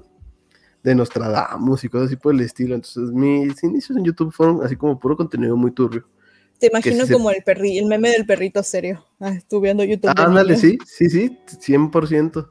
Y esto va a ser una tendencia. Ahorita van a encontrar un patrón muy raro. Después, ahorita del que estás hablando de los bloggers, también yo inicié viendo mucho a los bloggers. Eh, los típicos, ¿no? Whatever Tomorrow, Luisito Rey, Héctor Leal, no sé si lo conoces, que era aquí del norte, que ese era como su, ese era su chiste, ¿sabes? Era un blogger del norte y decía chistes del norte. Y hola, soy Germán. Y algo que me parece muy curioso, bueno, es lo que les comentaba, como parte del algoritmo, el algoritmo ahorita recomienda videos más largos, entonces los videoblogs pues, estaban hechos para ser de 4 o 5 minutos. Por eso los cortes eran tan así, las, era básicamente slapstick, ¿no? La comedia era absurda, los chistes eran cosas que ahorita encontraremos en Facebook después de haberlos leído en Twitter, en Reddit y en todas partes. Entonces, pues blogs murieron. Yo era muy fan de Hola, soy Germán y Luisito Rey. Creo que Hola, soy Germán sigue siendo el rey de YouTube en habla hispana, con su canal Germán Juega, pero pues ya nada lo sigo. Y fíjate que, bueno, de Whatever Tomorrow creo que vi como que todos sus videos más famosos, pero hasta ahí. Y de Luisito Rey sí lo seguí mucho tiempo, se estaba suscrito y veía todos sus videos. Y me gusta mucho, se, me divertía su humor. ¿Tú llegaste a ver, aparte de, de esa opinión controversial, al parecer, no conozco blog que mencionaste, de que al Whatever o alguno del crew? No, fíjate que eh, es algo de lo que platico mucho con Rafa, porque Rafa es súper fanático de Whatever Tomorrow, de todo el crew. Eh, fíjate que yo llegué, o sea, es, algo como que bastante, no sé, creo, creo que soy alguien bastante chismoso, una persona chismosa, porque jamás me interesó nada de, de, de Whatever Tomorrow. Siempre fue como que algo a lo que yo le hacía fuchi, porque no sé, era como que, no sé. Porque eras eh, no sé, exactamente, sí, era bastante edgy porque no me daba risa, o sea, eh, mi humor no, yo no soy el nicho de Whatever Tomorrow, o sea, jamás he sido ese nicho, no sé, no me gusta, no me agrada, me gustaba más el humor de Gusgri, que llegaba a ser humor bastante polémico, irreverente eh, y grosero, y como que un poco más como que de... algo como yo, yo personalmente con lo que más me podía identificar y que, no sé, me gustaba más Gusgri, o sea, si tuviera que darme un tiro, o sea, si tuviera Gusgri en un brazo y a whatever en el otro, salvaría a Gusgri, porque me, da, porque me daba más risa, o sea, porque me gusta más humor. Eh, y precisamente fue cuando, recuerdo que, de hecho, eh, recuerdo que un día estaba haciendo maletas y puse mi Play 3 en automático en YouTube. Recuerdo que por alguna razón me puso el video de, de este Alex Montiel sobre sus opiniones cuando sacaron el audio sobre el manager de Wherever y bla, bla, bla. Y tú puedes creer que me ha aventado como tres veces el, el, en vivo que tuvieron de seis horas hablando sobre todo ese pedo y no me aburre no me aburre, está bastante interesante. Me gusta mucho ese maldito video. Y fue cuando como que de varias cosas de Wherever Tomorrow y fue cuando pues Rafa me, me, explicaba varias cosas. A raíz de eso como que ya fui sabiendo, pues como que los fui ubicando de que quién era el Luisito Rey, el, el Cristian, el Fede Lobo, etcétera, que creo que cada quien como que después de que pasó todo ese problema se dividieron y siguieron por su rumbo. Y, pero sí, en general, o sea, jamás fui de como que de consumir Wherever Tomorrow, ni, y de hecho, eh, de Hola Soy Germán tampoco, jamás me ha dado risa, o tampoco, tampoco es algo como que de lo que veo que todo el mundo habla de Hola Soy Germán y que yo Hola Soy Germán, yo lo vi, que no sé qué, pero no jamás, jamás, jamás como que consumí esos youtubers tan famosos. Te digo que fue hasta por ahí del 2015, 2014 que el único youtuber al que seguía era Gusgri. La Edgy, la Edgy. Fíjate que, por ejemplo, ya está comentando aquí Rafa en el chat que Fede Lobo, Fede Lobo, según yo, es un éxito en el mundo de gaming ahorita, o sea, creo que es streamero, supongo, y es así como que, putas, o un exitoso. Y, ¿sabes qué también veía? También era un, es un blogger bastante problemático, bueno, un par, un crew de bloggers, eran estos de Pepe Problemas y Alex Stretch, ¿y los ubicas? Eh, sí, de hecho. Ah, mira, justamente eh, acaban de comentar que el Pepe Problemas y el Yayo Gutiérrez. Sí, los viejitos eran muy buenos. Antes de que se convirtieran como en esta masa de tratar de ser cool todo el tiempo y puro pisto y cosas así por el estilo. Antes, los videos de Pepe Problemas viejitos eran muy buenos con el Hooks. Eh, mira, de estos, eh, yo recuerdo que llegué a ver su momento como que los tops que hacía Yayo Gutiérrez, porque como, bueno, este vato era, bueno, es, supongo, un gamer.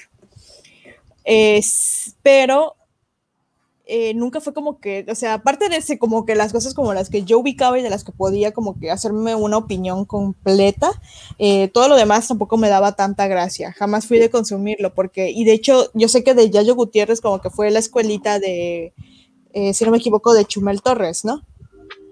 Ay, creo que sí. No, no te tengo el dato exacto, pero creo que sí, por algo me suena. Eh, Chumel Torres, creo que la, creo que también la Jostop, y ahí de ahí salió mi, mi, ah, de hecho ahorita no sé por qué se me olvidó mencionarlo, te voy a robar un minutito para hablar de eso.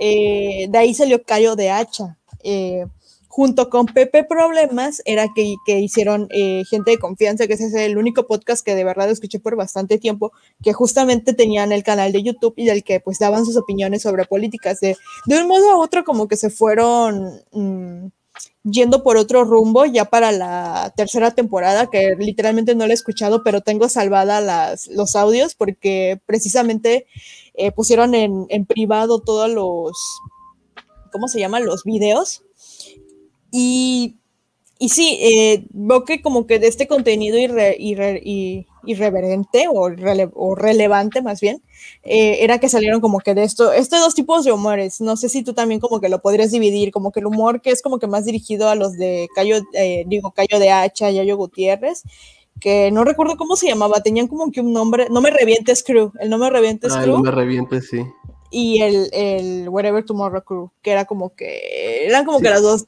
las dos eh, tangentes, o ¿cómo se dice? Sí, sí, como los dos bandos, porque realmente el Whatever Tomorrow Crew era como algo, eran chistes más familiares, no sé, a cierto punto, era como un humor más sencillo de digerir, y el No Me Revientes Crew sí eran los edgys de YouTube, y tomamos, y así. Ah, Irreverente B, sí, sí creo que sí era así. Oye, nos están aquí también diciendo que sí, Yayo Gutiérrez le dio mucho empuje a muchas personas en YouTube, totalmente cierto. Y ahorita ese lo está comentando de en las etapas de Luisito Rey, el Negas, vamos para allá, vamos para allá. De hecho, mi siguiente es dos puntos, son precisamente las animaciones de, de ¿cómo se llama? De que había en YouTube.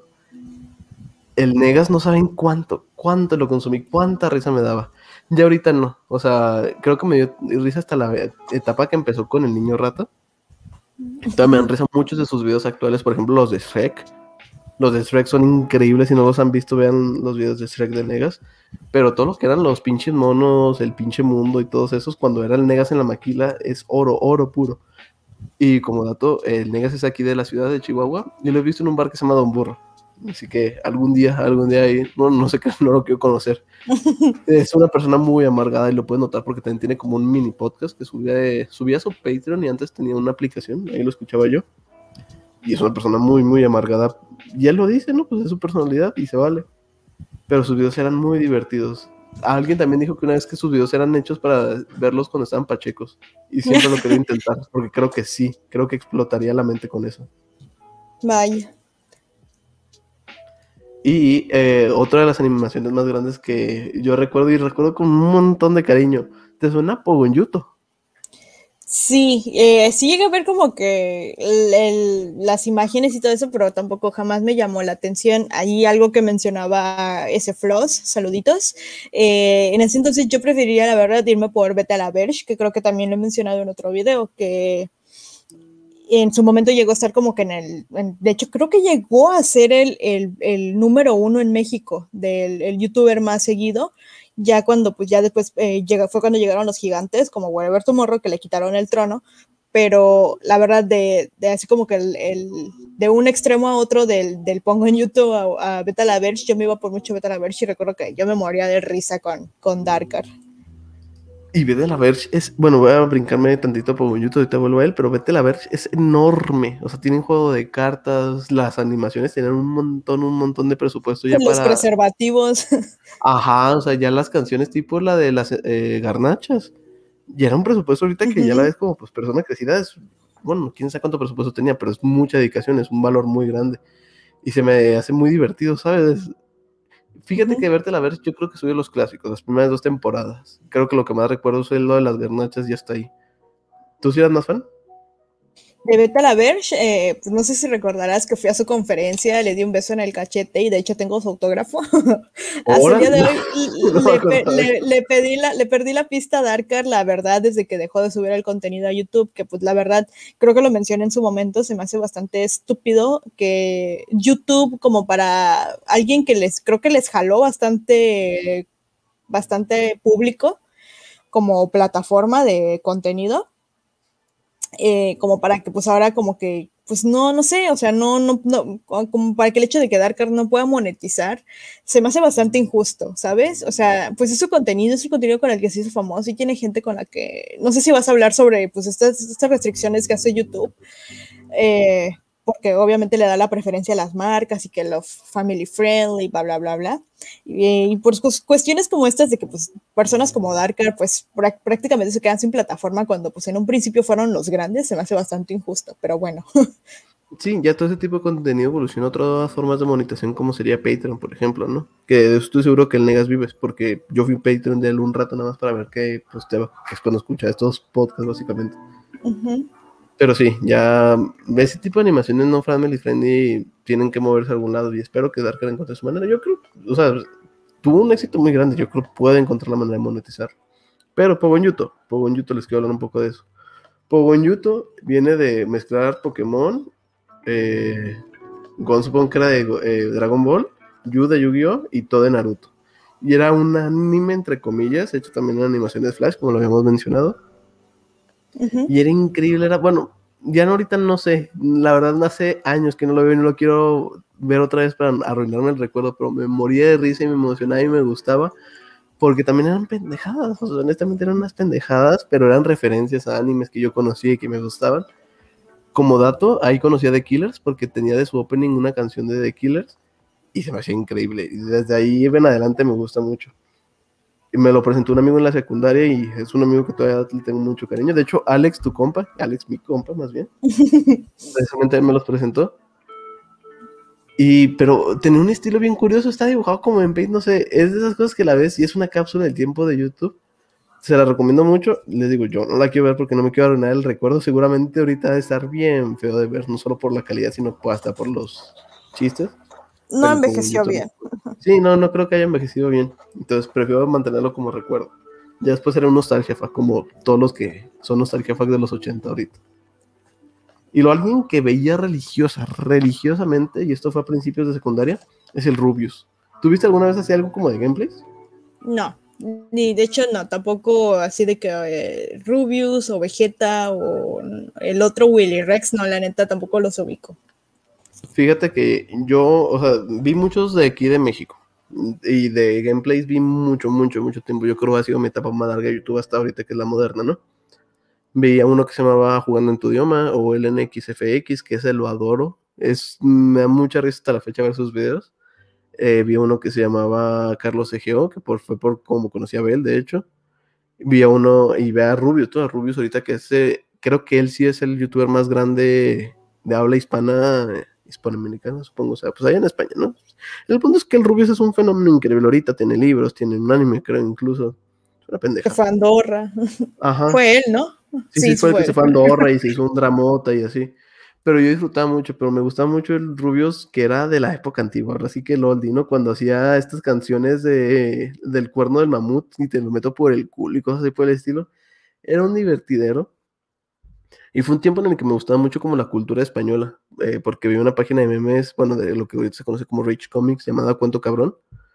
Y nada más como dato, fue un choque cultural bien raro llegar a España cuando me fui, porque tenía como que ya toda esta concepción y llegar y que fuera tan diferente, fue curioso. Pero sí, los gameplays fueron una gran parte de mi vida. Como dato voy a mencionar otros, otros rápido, que eran los AMVs. Eh, justo estaba checando también mi lista de favoritos en YouTube y el primer favorito de YouTube que tengo es una AMV de Sakura Card Captor con It's My Life de Bon Jovi. Ya después de pasar esta etapa de videos random oscuros como el de Esponja Drogado, empecé a ver muchos AMVs. El, que más tengo recuerdos fue este que ahorita me despertó de Sakura Card Captor con Bon Jovi, pero el típico de Linkin Park con Indian de la pelea de Sasuke Naruto, de Goku y Freezer probablemente. Eran muy divertidos esos. También de algo más moderno, o sea, más o menos, ¿qué habrá sido? 2016, 2017, 2018, Filthy Frank, que es esta persona que inició el Harlem Shake, ahorita es conocido como Yoji, que es un cantante sus videos no saben cuánto los he visto. Si un día, ese sí, ese es un humor edgy, y edgy de verdad, o sea, no edgy que tiene que ofender, bueno, sí también ofende, es que son, son pendejadas, se los recomiendo muchísimo si hablan inglés. Eh, pero hacían, o sea, hay una serie de videos que se conocen como los pasteles, que es un pastel de vómito, un pastel de pelos y un pastel de residuos humanos en general, ¿sabes? De qué cabellos y así. Es, algo bien raro, es algo bien padre, me encanta Filthy Frank. No sé si alguien aquí en el chat lo conoce. No sé, se me hace muy, muy divertido.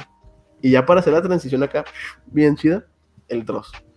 Yo Dross lo empecé a ver en secundaria, en 2013 más o menos, yo creo. Fue esta época en la que decías que no mostraba su cara. Yo lo conocí cuando dejó de mostrar su cara, cuando era famoso por los top 7, básicamente. Por dos, por dos. Ajá.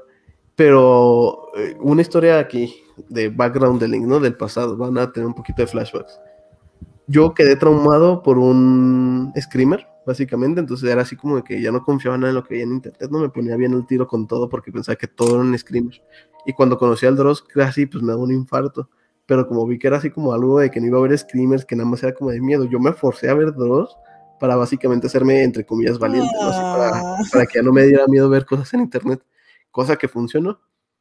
Y, pero los videos viejitos de Ross, de cuando enseñaba la cara, de cuando tenía al troll, a la gorda, todos estos personajes que él hacía, son súper, súper divertidos. Se los recomiendo mucho, pero también me gustan mucho, mucho, mucho sus top 7. Ahorita si quieres que, sí, ahorita le damos un espacio, eh, porque vamos a tener una plática muy larga sobre dos. De hecho, está en el centro de YouTube, porque es un canal que hasta la fecha veo, y que también ya no me gustan sus videos actuales, que festejo cuando hay un video de Dross bueno como por ejemplo el pasado, o sea, todas estas colaboraciones que estás haciendo con voces anónimas o así, pero ha decaído muchísimo de calidad. Y yo creo que el declive oh, de la que era yo. No, no, no, yo creo que el declive definitivo de Dross fue cuando empezó a hacer estas series como de videos que se encontraban en internet y de hilos de Twitter. ¿Ubicas ese tipo de series que tiene? Eh, sí, pero la neta siempre como que me topo con esos videos de noche y me dan bastante miedo y prefiero no verlos porque yo soy de esas personas que como que las últimas cosas que ven o que interactúan son con las que sueña. Entonces, esto de, incluso, o sea, cuando llego a dormir de, luego del trabajo, sueño con el trabajo, cosa que, ay, no, ya estoy harta de que me pase, pero sí, yo evito ver ese tipo de videos. Y sí, tienes razón, son los más interesantes.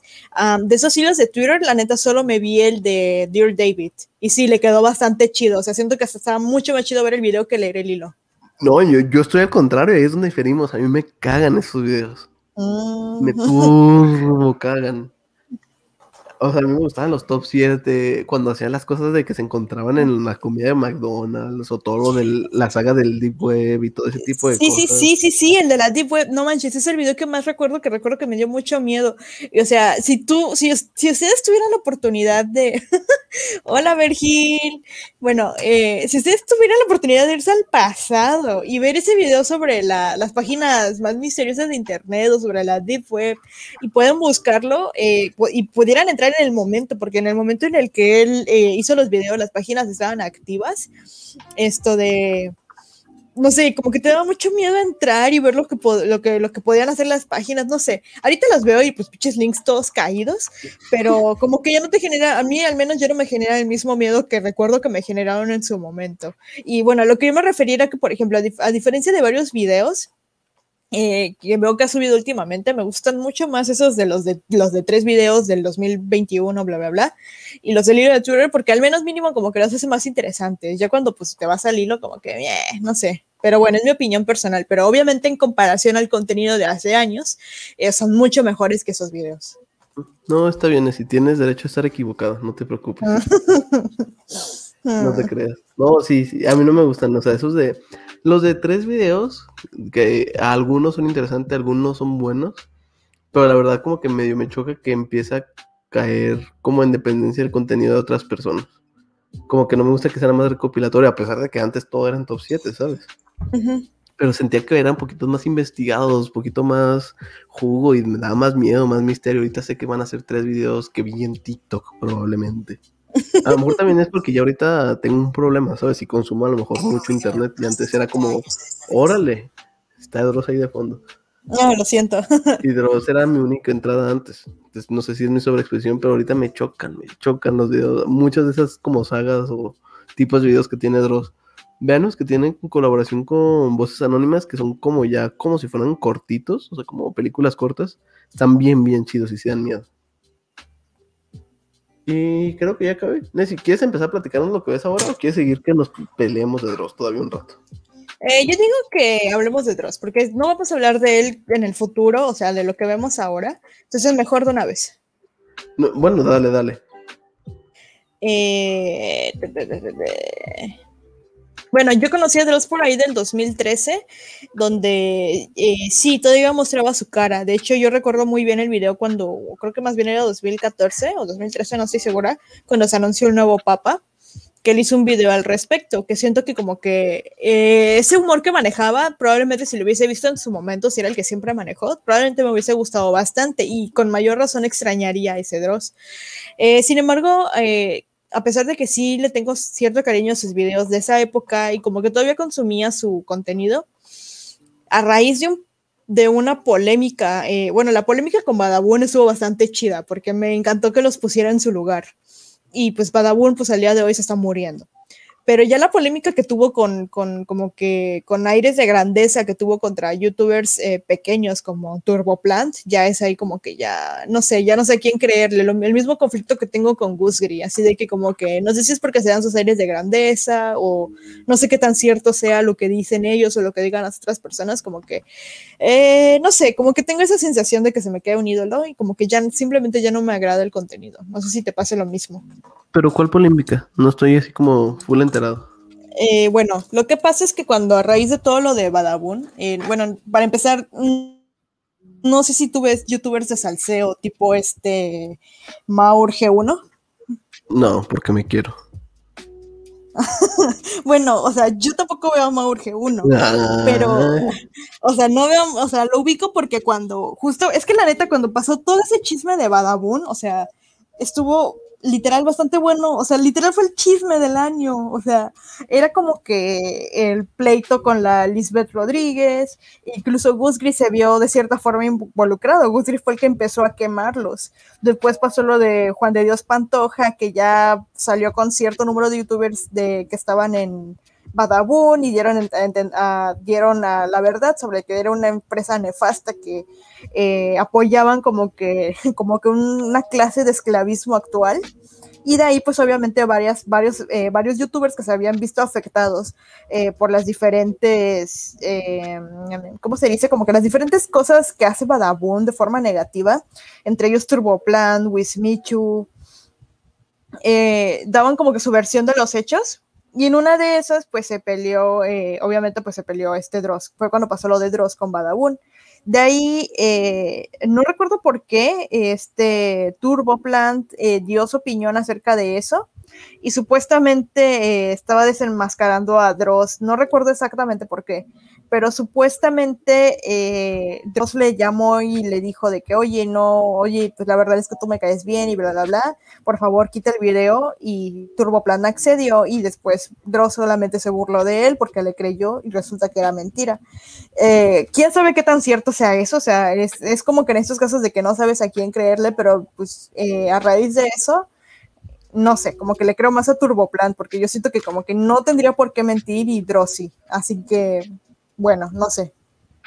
No sé si has visto esas polémicas de Dross. No, para nada. Y fíjate, justo iba a comentar que me gustaba antes mucho su canal secundario o cuando hacía YouNows.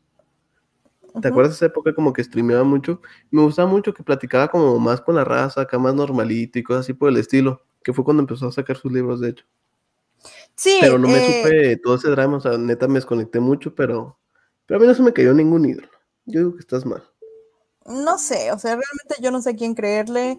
Eh, la verdad, no, o sea, eh, yo tengo desactivado la campana, pero sí veo que sube, sube videos, pero la verdad no les presto tanta atención. más que nada, siento que es como que el, no sé, como que el hecho de que no, no sé, o sea, no hace buen contenido y no sé qué creer. Entonces, como que ya no me llama la atención como antes, pero bueno. Y es que también dijiste una palabra clave, ya se estancó. O sea, honestamente ya se estancó. Se logró reinventar después de los top 7 con estos tres videos o cuando eran casos como más simples, incluso los primeros hilos de Twitter o los videos estos acá medio más macabros.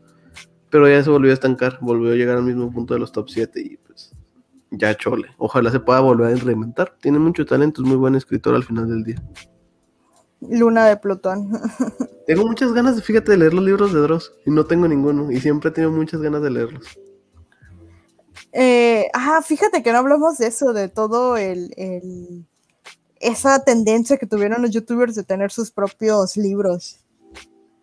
Eh, yo recuerdo que en su momento llegué a leer sobre que básicamente pues obviamente era como que otra, otra forma de que buscaban ingresos los youtubers, ¿no? Por medio de sacar de libros mayormente piteros porque eh, siendo honestos, eh, si se dedican a los medios de comunicación, pues eh, muchas veces sí estudiaron, muchas otras veces no, y el libro pues simplemente es editado por alguien más y no es realmente como que del youtuber, y a fin de cuentas siguen siendo sus ganancias, pero como que no es algo como que algo como que un libro esencialmente de ellos, no sé si me explico.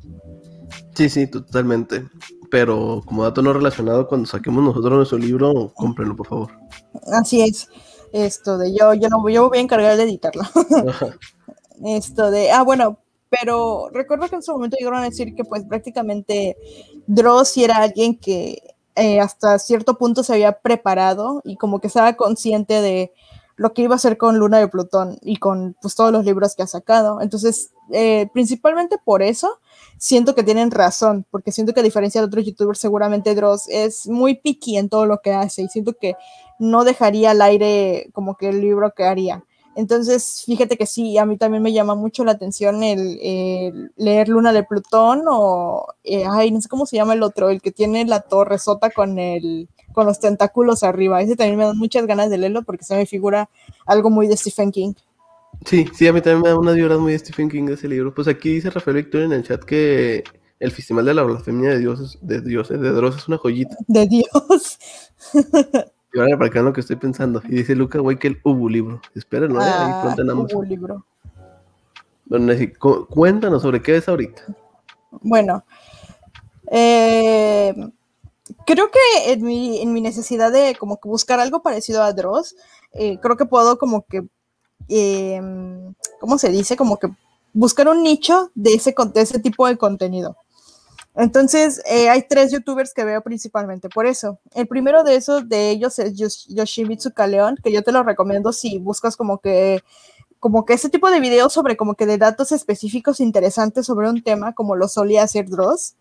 Eh, chécate sus videos porque sí llega a hablar, por ejemplo, hace poco hizo un video sobre un episodio perdido, bueno, el, sobre la búsqueda del piloto perdido de Backyardigans.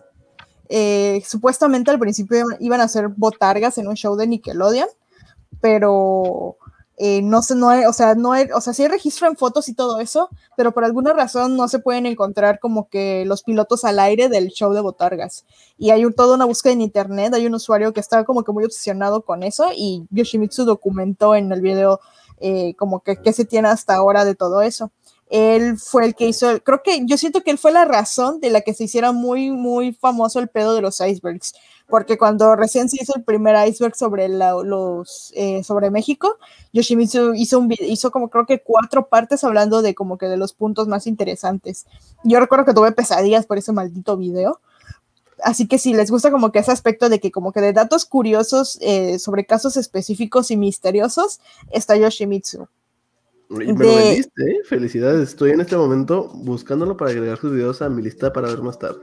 Sí, de ahí eh, yo les recomiendo a Mundo Creepy, que igual, eh, de Mundo Creepy no soy como que mucho de querer espantarme escuchando historias o cosas así, pero como que hay cosas como que, por ejemplo, eh, Mundo Creepy hace igual sobre como que cosas de televisión o como de leyendas urbanas y como que las explican, igual me gustan, eh, les recomiendo igual Mundo Creepy. Y finalmente, eh, lo que son como que casos de asesinatos, como que cosas un poquito más eh, gore, entre comillas, les recomiendo eh, a Dinosaur Blogs, que creo que pues casi, creo que a la semana saca como uno o dos videos referente a diferentes casos. Eh, ya sean eh, algunos que sí son como que muy eh, sangrientos, o bueno, no sé cómo decirlo, como que muy explícitos, más, perdón, esa es la palabra correcta, más explícitos, y otros sobre misterios o como que gente desaparecida. Entonces, eh, es, eh, siento que es bastante morboso eh, como que consumir ese, ese tipo de contenido, pero pues es como que entretenimiento, cierta forma de entretenimiento, enterarse sobre esas cosas. Y ellos, tanto ella como, bueno, Luna Martínez, que también en su momento empezó a hacer como que, hacerse como que famosa con haciendo los casos, y vaya, ahora sí que de Luna Martínez mis respetos, porque tiene toda un, tiene como una serie de 14 o 10 videos sobre Pizzagate, sobre investigación que ella ha hecho bastante bien, sobre la red de pedófilos en, en la élite. Y vaya, eh, está bastante interesante en ese, en ese aspecto. Entonces, si buscan como que ese tipo de contenido un poquito gore, les recomiendo estos dos canales que son sobre casos. Luna Martínez también se dedica eh, no solamente a casos, eh, tiene otro canal que es sobre maquillaje, que pues yo, al ser alguien que no se maquilla tanto, eh, no, no consumo ese tipo de contenido, pero también habla sobre, sobre historias que le mandan sus seguidores y como que haciendo críticas a estupideces que se encuentran en internet. Por ejemplo, no sé si llegaron a escuchar de los hermanos Pancardo, de que se hicieron polémicos, creo que durante la pandemia, porque hicieron sobre, eh, hacían críticas sobre las mujeres de las que se subían como fotos en ropa interior, porque según ellos no se, no se respetan o cosas así.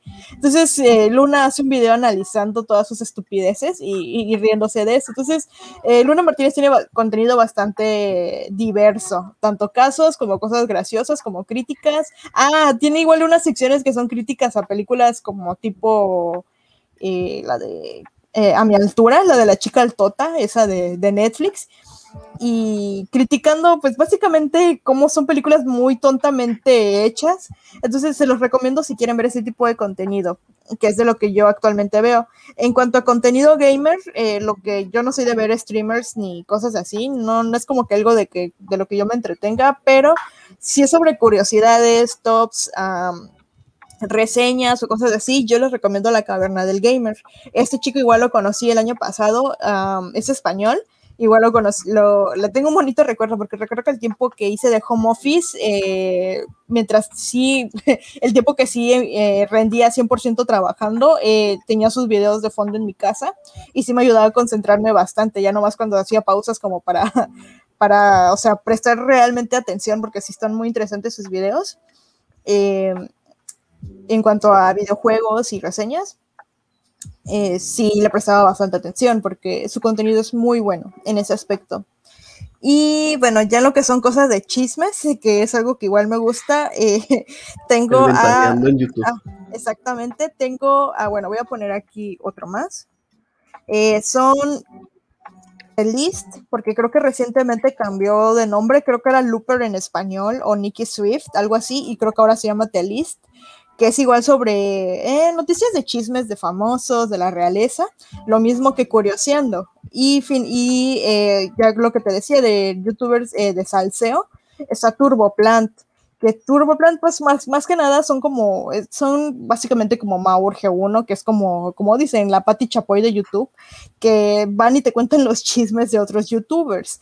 Eh, más o menos hace eso. Eh, algo que no me gusta, una de las pocas cosas que no me gusta de su contenido es que critica bastante a, a Wendy Girk, que sí, Wendy Girk pues ha hecho como que cosas bastante, como que de, no sé, de las cuales dudar pero siento que como que sí se enfoca mucho en criticarla, que es algo de lo que no estoy de acuerdo. Sin embargo, cuando siento que sí critica con, eh, con diferente razón a diferentes creadores de contenidos, tanto de YouTube como de TikTok, eh, sus críticas sí están interesantes. Y te digo que él tuvo esta polémica con Dross.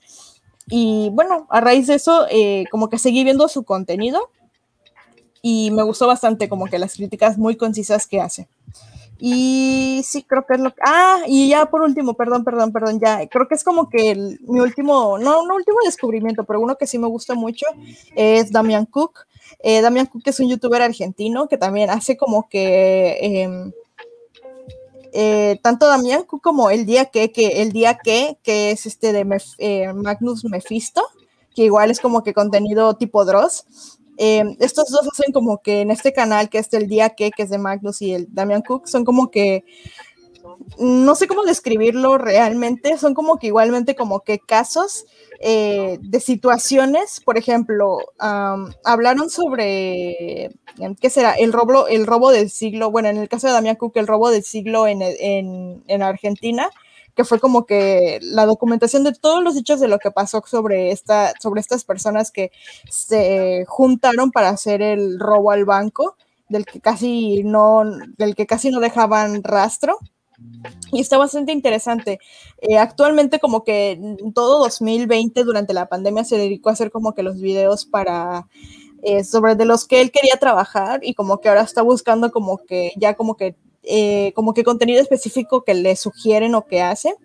Entonces está bastante interesante. El día que es básicamente lo mismo, pero habla sobre un día en específico y también te da el contexto. Por ejemplo, hace poco sacó el día que, el día que murió Kurt Cobain, que curiosamente es el 5 de abril, que para mí es el mejor día del año, eh, y te da el, sobre todo el contexto de Nirvana. Yo no sé si alguna vez lo he mencionado, pero en mi cabeza yo tengo, por diversas razones, tengo una mugre enciclopedia de Nirvana en la cabeza. Eh, entonces, como que sí se me hizo bastante interesante, como que mencionaba varios datos que yo ya me sabía. Y también hablaba sobre como eh, días, los días que capturaron al Chapo, si no me equivoco, también a Pablo Escobar. Y estaba bastante interesante. Entonces, sí, eso es básicamente como que el contenido que veo actual, que siento que ya es como que señora. Sí, ya es, ya es ventaneando esas TK3 en YouTube, básicamente. Sí. Qué curioso, sí es cierto, ¿eh? Sí, eh, a ver, ¿y tú qué ves que sea ventaneando? no, es que, eh, bueno, yo aquí en la escaleta nada más puse cinco canales de YouTube. En realidad veo alrededor de 60 canales de manera constante. Tengo como 90 suscripciones y eso que hago purgas cada seis meses de canales que ya no veo. Entonces para mí fue muy difícil escogerlos, ¿no? Entonces nada más voy a mencionar algunos rápidos ahí que me gustan mucho. Tengo una relación de amor-odio con Barcade VG, con los Brothers. No sé si los conozcas, es un grupo también de videojuegos. Básicamente son 5 o 6 chavos que suben reseñas, gameplays y contenido diverso a videojuegos. En un principio, cuando empezaron hace 5 años, los disfrutaba mucho, me gustaba mucho su contenido. Siento que ahorita han decaído mucho, que su humor eh, se volvió más pendejo por alguna razón. Pero los sigo viendo de vez en cuando. O sea, sí tienen contenido que me gusta y no sé, se me hacen chidos todavía, en especial los gameplays, porque pues, siempre tienen gameplays chidos. Eh, también mi contenido de señor, veo las noticias, pero veo noticias, entre noticias de tecnología en un canal que se llama SensiClick y otro como noticias más generales en inglés llamado Philip DeFranco, es un youtuber gringo muy, muy, muy grande. Y ahorita consumo mucho, mucho, mucho contenido en inglés. Entre esos lo voy a mencionar más o menos rápido para los que les interese. William, lo he mencionado mucho, que es un contenido nostálgico del 2000ero, que fue más o menos, más o menos la, dijimos una dos veces, una disculpa. Eh, la inspiración de usuarios en cierta manera. Lo disfruto mucho. Si a ustedes les gusta usuarios, vean William, está increíble. También Scott the Boss, que es un youtuber tipo John Tron, tipo. Ay, ¿cómo se llamaba este? Proyares, de ese tipo de youtubers como que hacen un sketch o un show alrededor de un juego. Scott the Woz yo creo es el apex de todo eso, es increíble, es uno de mis youtubers favoritos, me encanta y se lo súper, súper recomiendo. Eh, aquí otro de lo que estoy viendo rápido en mi lista de suscripciones, Tankpods, que ya lo hemos mencionado en el episodio de iPods, que se dedica a hacer mods y, cosas de audófilos. Está súper, súper divertido. How to Drink, que te enseña a hacer bebidas. Jax Films, que es como un comediante gringo bastante bueno. Jaime Altozano, que eh, tiene contenido sobre teoría musical, pero súper, súper entretenido. Si les gusta algo de música en general o si tienen curiosidad sobre el tema, Jaime Altozano es buenísimo. Uno, un nicho de canales que sigo que me gustan mucho son canales sobre jardinería o, huertos urbanos. Entre ellos el más destacado es La Huertina de Tony, que literal son así como de siete usos de la albahaca en el huerto, como cultivar albahaca, como cosechar la albahaca, como crecerla, está bien, bien chido. Sí, me gusta mucho, soy muy fan de eso. También Mr. Mobile, si les gustan cosas acá de celulares y así, tienen contenido muy interesante y no solo son reviews de teléfonos nuevos, le varía muy bien. ¿Qué otra cosa muy interesante les puedo recomendar? Ah, les puedo recomendar The Completionist. También es un güey eh, gringo que se dedica a completar los juegos al 100% y su show está bien chido porque pues literal ves que le mete 200 horas nada más para sacar el platino. The Odd Ones Out, que son animaciones gringas, junto con esta... Ah, ¿cómo se llamaba? No me acuerdo, hay dos o tres... Ah, Jaden Animations. Y finalmente, yo les vengo a presentar a mis dos ídolos de YouTube gigantes, ¿no? De dos cosas que quería hablar mucho. Eh, Blog Brothers, que básicamente son Johnny y Hank Green. Johnny eh, Green es muy famoso porque escribió bajo la misma estrella y un montón de libros súper famosos y pues, se convirtieron en películas eventualmente. Ese, creo que es donde viene la frase, y si no se la adjudican a él, estoy seguro de eso, aunque no la haya dicho, la de que algunos infinitos son más grandes que otros. No saben lo bonito que es su contenido. No solo es divertido, no solamente es informativo porque pues ya tocan temas muy serios porque pues ya son señores cuarentones, pero si se van a su contenido tipo 2007, son divertidísimos, son videos de cuatro minutos y es una comunidad muy amena, eh, la cual se denomina Nerfateria. Y no sé, yo disfruto muchísimo todo el contenido de los Block Brothers, tanto sus podcasts como sus videos, y se los súper, súper recomiendo. Además de que los libros de los dos hermanos, porque Hank Green también escribe, son buenísimos, son de mis autores favoritos y no sé, yo es uno de mis ídolos, ¿no? Los dos. Y mi ídola en YouTube, mi diosa, Mary, Melissa Yapura, eh, ahorita su contenido está más enfocado en dibujo, tal cual, así como ella se graba dibujando. Es un subgénero de YouTube también muy raro que me gusta mucho, que es ver a gente dibujar y comentar sobre eso, como si fueran gameplays, pero de dibujo pero en su momento hacía como un contenido muy variado, muy enfocado como en su vida, en sus dibujos, sus experiencias, como que era muy cercana a su audiencia y a mí me fascina, ¿eh? es mi youtuber favorita yo creo por mucho, se la recomiendo, Mary Yapura, eh, Yapura Melissa supongo, Yapura Mary, no estoy seguro cómo sea. Eh, de hecho creo que por ejemplo conozco a Luca Guayo, somos mutuals en Twitter por Mary precisamente. Pero, no sé, ¿algo que quieras decir sobre toda mi variedad de YouTube, que es básicamente mi vida? Eh, sí, de Jaime Altozano he escuchado, eh, sí he visto algunos videos. Yo, eh, yo personalmente me hice como que la trifuerza de youtubers que, de, que hablan sobre música, que son Jaime Altozano, Alvich y Pierre Jones. Déjame confirmar que así se llama, no quiero informar, porque los tres como que, no sé, créeme que rezo porque hagan el día de que hagan el, el ¿cómo se dice? El crossover entre los tres. Siento que cada quien como que explica la música, explican como que cosas concretas relacionadas a música eh, muy, de su una forma muy variada, muy chida. Sí sabes quién es Alvinch, ¿verdad? No. No, sí es una, bueno, eh, Jaime Altozano habla principalmente de música, sí he visto algunos de sus videos y veo que como que eh, explica las notas, vi, que hizo un video sobre un comercial de Navidad y explica como de los eh, villancicos y esas cosas. Alvinch es básicamente algo parecido, explica igual como que el trasfondo de por qué cierta música nos gusta o el porqué de algunas cosas referentes a la música. Y bueno, eh, una de las cosas que también me llamó la atención, que de hecho es, tiene un video sobre cómo, por, por qué, em, ¿cómo se llama? ¿Por qué Corea del Sur eh, le da tanta relevancia al, al K-pop? Y todo resulta que es porque Corea del Sur se quiere volver el, el primer país sin tener impuestos. Y todo esto quiere lograrlo teniendo como que una, una parte de ingresos muy fuerte por medio de, de una invasión cultural, que es por medio del K-pop. Eh, análisis así de cabrones y, me, y, que están muy chidos. Y, por, y déjame nomás, eh, déjame lo busco rapidito.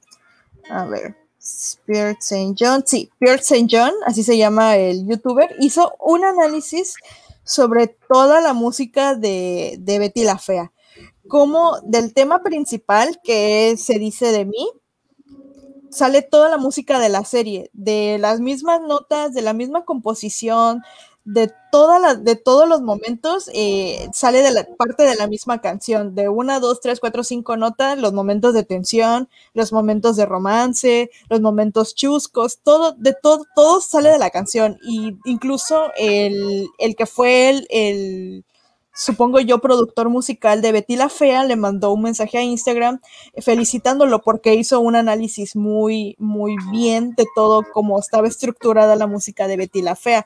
No era como que música pues simplemente al altar o el desmadre que hicieron en, La Fea Más Bella en México, sino que estaba como que fríamente calculado y este chico pues logró descifrarlo.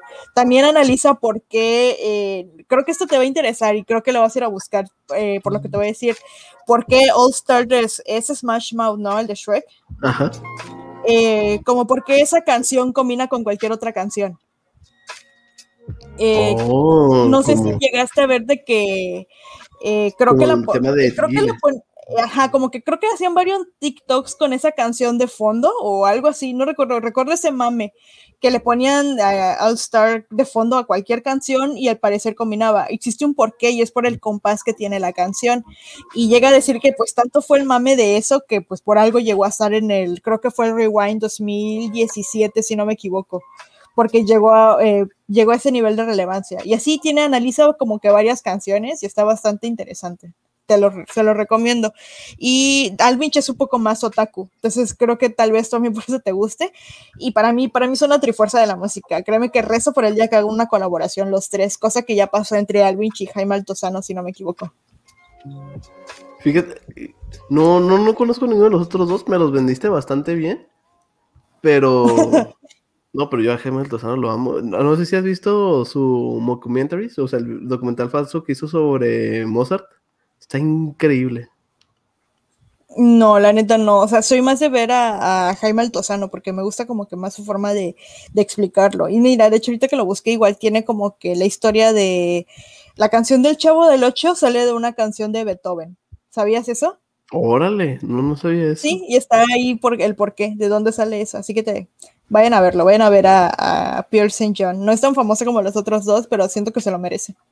A ver, ¿puedes deletrearlo? Porque dices el nombre, pero está raro. Ah, Pierre, P de papá, I de India, E de eco, R de Romeo, R de Romeo, E de eco, eh, Saint, eh, la abreviación en inglés, S de Sierra, T de Tango, punto John, eh, J de Julieta, O de Oscar, H de Hotel y N de Néctar.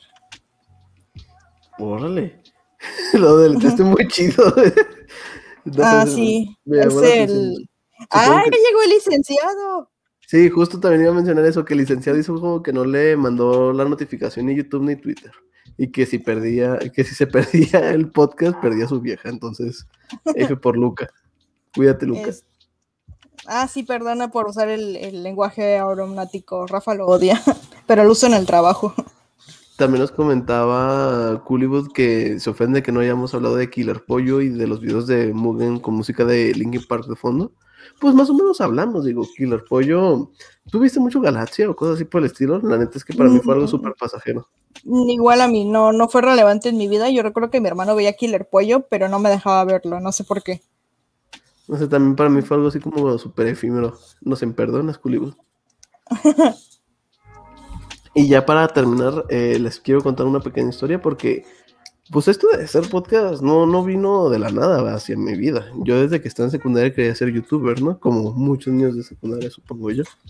Y, pero yo sí le continué un buen rato. De hecho, Cooleywood, eh, también conocido como Bel Longoria, el buen Bel, el Twinkie Bell, lo conocí por lo mismo, porque pues los dos éramos youtubers y hacíamos colaboraciones, tratamos de tener muchos proyectos fallidos, bueno, tratamos de hacer muchos proyectos que terminaron en, en cosas fallidas, como Pre-Ropia to Continue, que muchos videos están arriba, pero por ejemplo todos mis videos están ya abajo, y no sé, yo le tengo mucho cariño a esa época en la que traté de ser youtuber porque adquirí muchas habilidades que para mí era algo muy difícil, como hablar frente a un micrófono, como desarrollar scripts, como editar, aprender simplemente como todo esto incluso cuando estaba decidiendo eh, qué estudiar para mi universidad, mi licenciatura, consideré mucho tiempo estudiar eh, licenciatura en multimedia para precisamente poder dedicarme a la producción medio, bueno, audiovisual.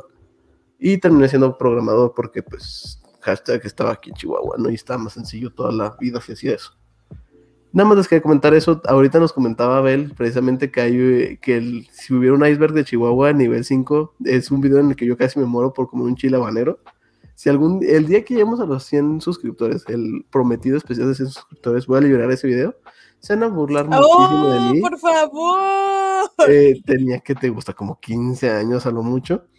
Y no sé, a la gente, la gente que lo vio le gustó mucho. Y todavía los tengo ahí, le tengo mucho cariño a esos videos. Nada más ahí por si algún día se topan de que algún video mío, pues sí, sí era yo. Ahí con Yo solamente lo vi una vez sí vale la pena, por favor, ahora que ya lo prometió y está grabado, eh, por favor compartan el canal con toda la gente. Quiero volver a ver ese video como no tienen idea. ¿Tú sí lo llegaste a ver? ¿Cómo lo llegaste Sí, a ver? sí Ah, lo llegué a ver, no lo te sí, yo me acuerdo que te llegué a stalkear a historia cuando, cuando me ignorabas en Twitter. Llegué, Ah. a, llegué a buscar por tus redes sociales en todos lados y llegué a tu canal y ahí estaba el video todavía activo. Muchos años después te lo, te lo pregunté y ya lo tenías en privado. Eso está. Qué creepy. No me acordaba que me has acosado a ese nivel. Mm, pues tal vez si no me hubieses ignorado no lo hubiera hecho. No sé si hemos contado esa historia en vivo, pero algún día hay que contarla. Es muy buena, porque no es cierto que. Sí, vale la pena, o sea, ahí... Perdón, recorta el plátano. El plátano, sí, sí, sí, es gran video. ¿Tú nunca tuviste una fase de querer ser youtuber? Digo, aparte de esa, porque pues básicamente eso evolucionó. No, o sea, no siempre siento que he sido muy tímida en ese aspecto, siempre he pensado que, digo, si algún día como que me hago como que, no sé, o sea, lo veo con, con gente tan común que se volvió YouTube como eh, Isalia Gómez, que es esta chica que, ah, por cierto, una del, obvio, iba a mencionar esto y lo olvidé. Tuve un tiempo en el que me gustaba mucho ver eh, videos de morras que se embarazaron jóvenes y que contaban la historia de cómo fue. Y a Rafa le incomodaba bastante que lo viera. ¿Y ese nicho que es? Está bien raro. No, güey, creo que sí, hay, hay muchos videos de eso, te lo recomiendo también, está muy bueno el chisme. Son morras que, o sea, que, que ya hasta, hasta se ve como el niño ya tiene hasta 10, 15 años y, y, pues se cuentan la historia de cómo fue todo y cómo fue difícil y le echaron y así. Y Salia Gómez, precisamente, eh, eh, yo me topé con su correo, su correo, su, su video un, un día así random que, no sé, me acuerdo que me salió, de hecho creo que fue el algoritmo el que me llevó ese video, por alguna razón.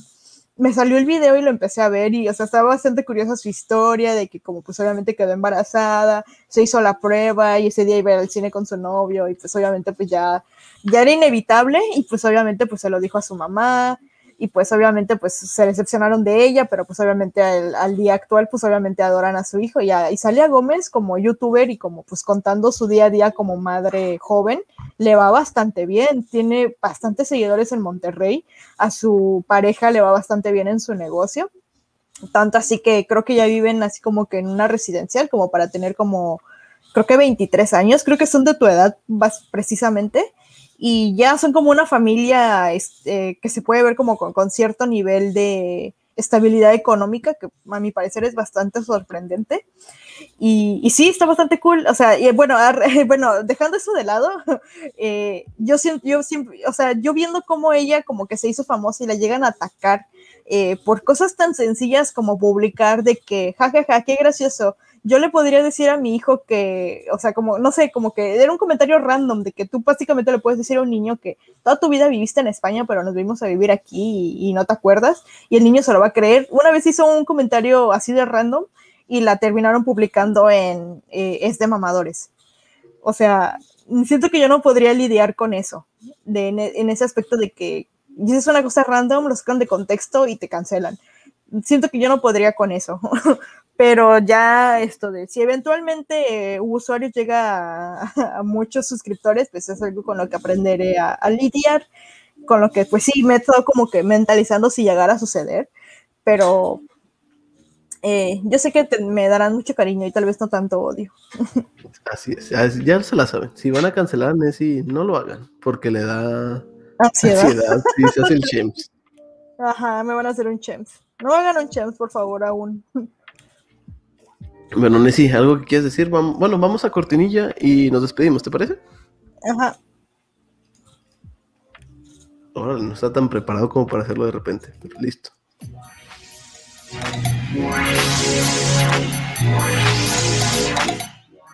Sharing is caring. Comparte el programa con tus amigos y síguenos en nuestras redes sociales como usuarios.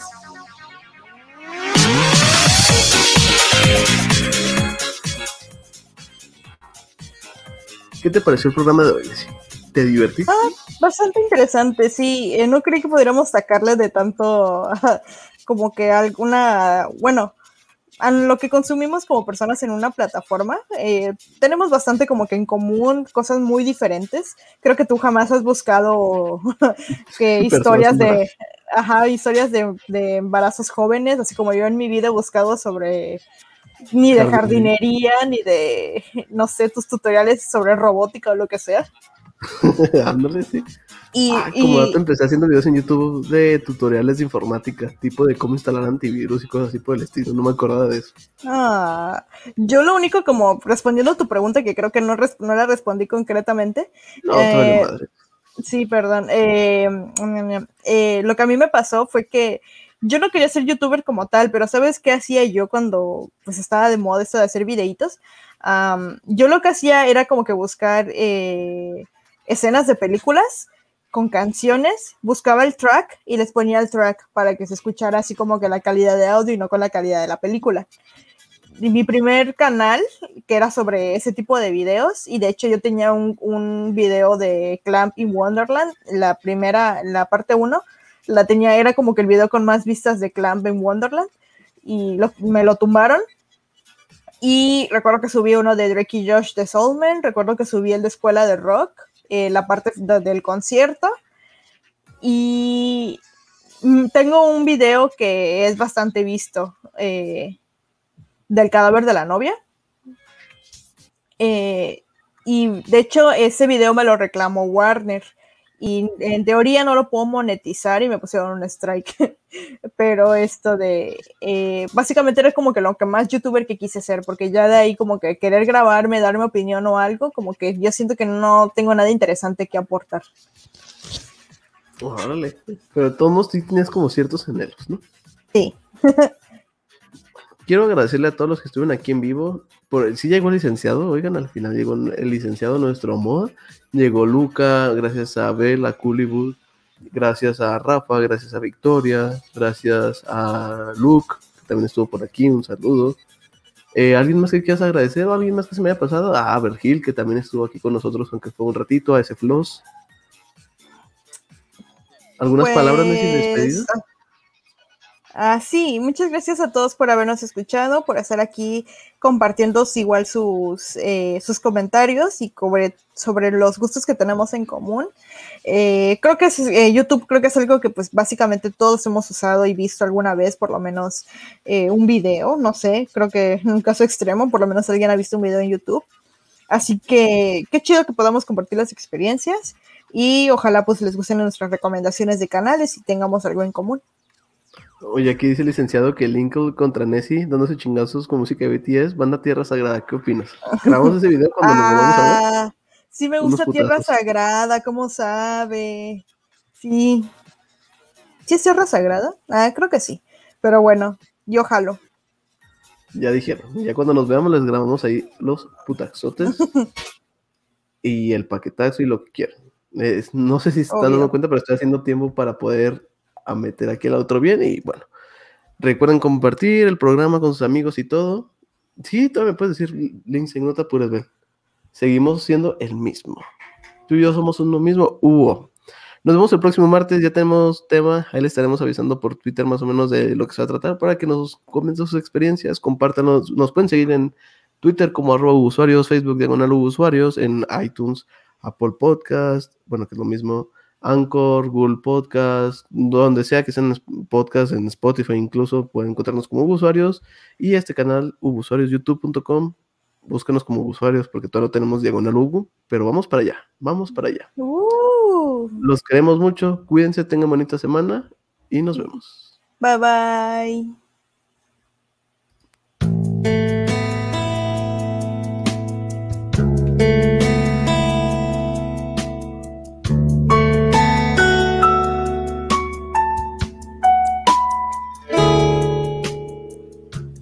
Todo por esta ocasión. Tendremos más de este show la próxima semana en el siguiente episodio. Bye bye.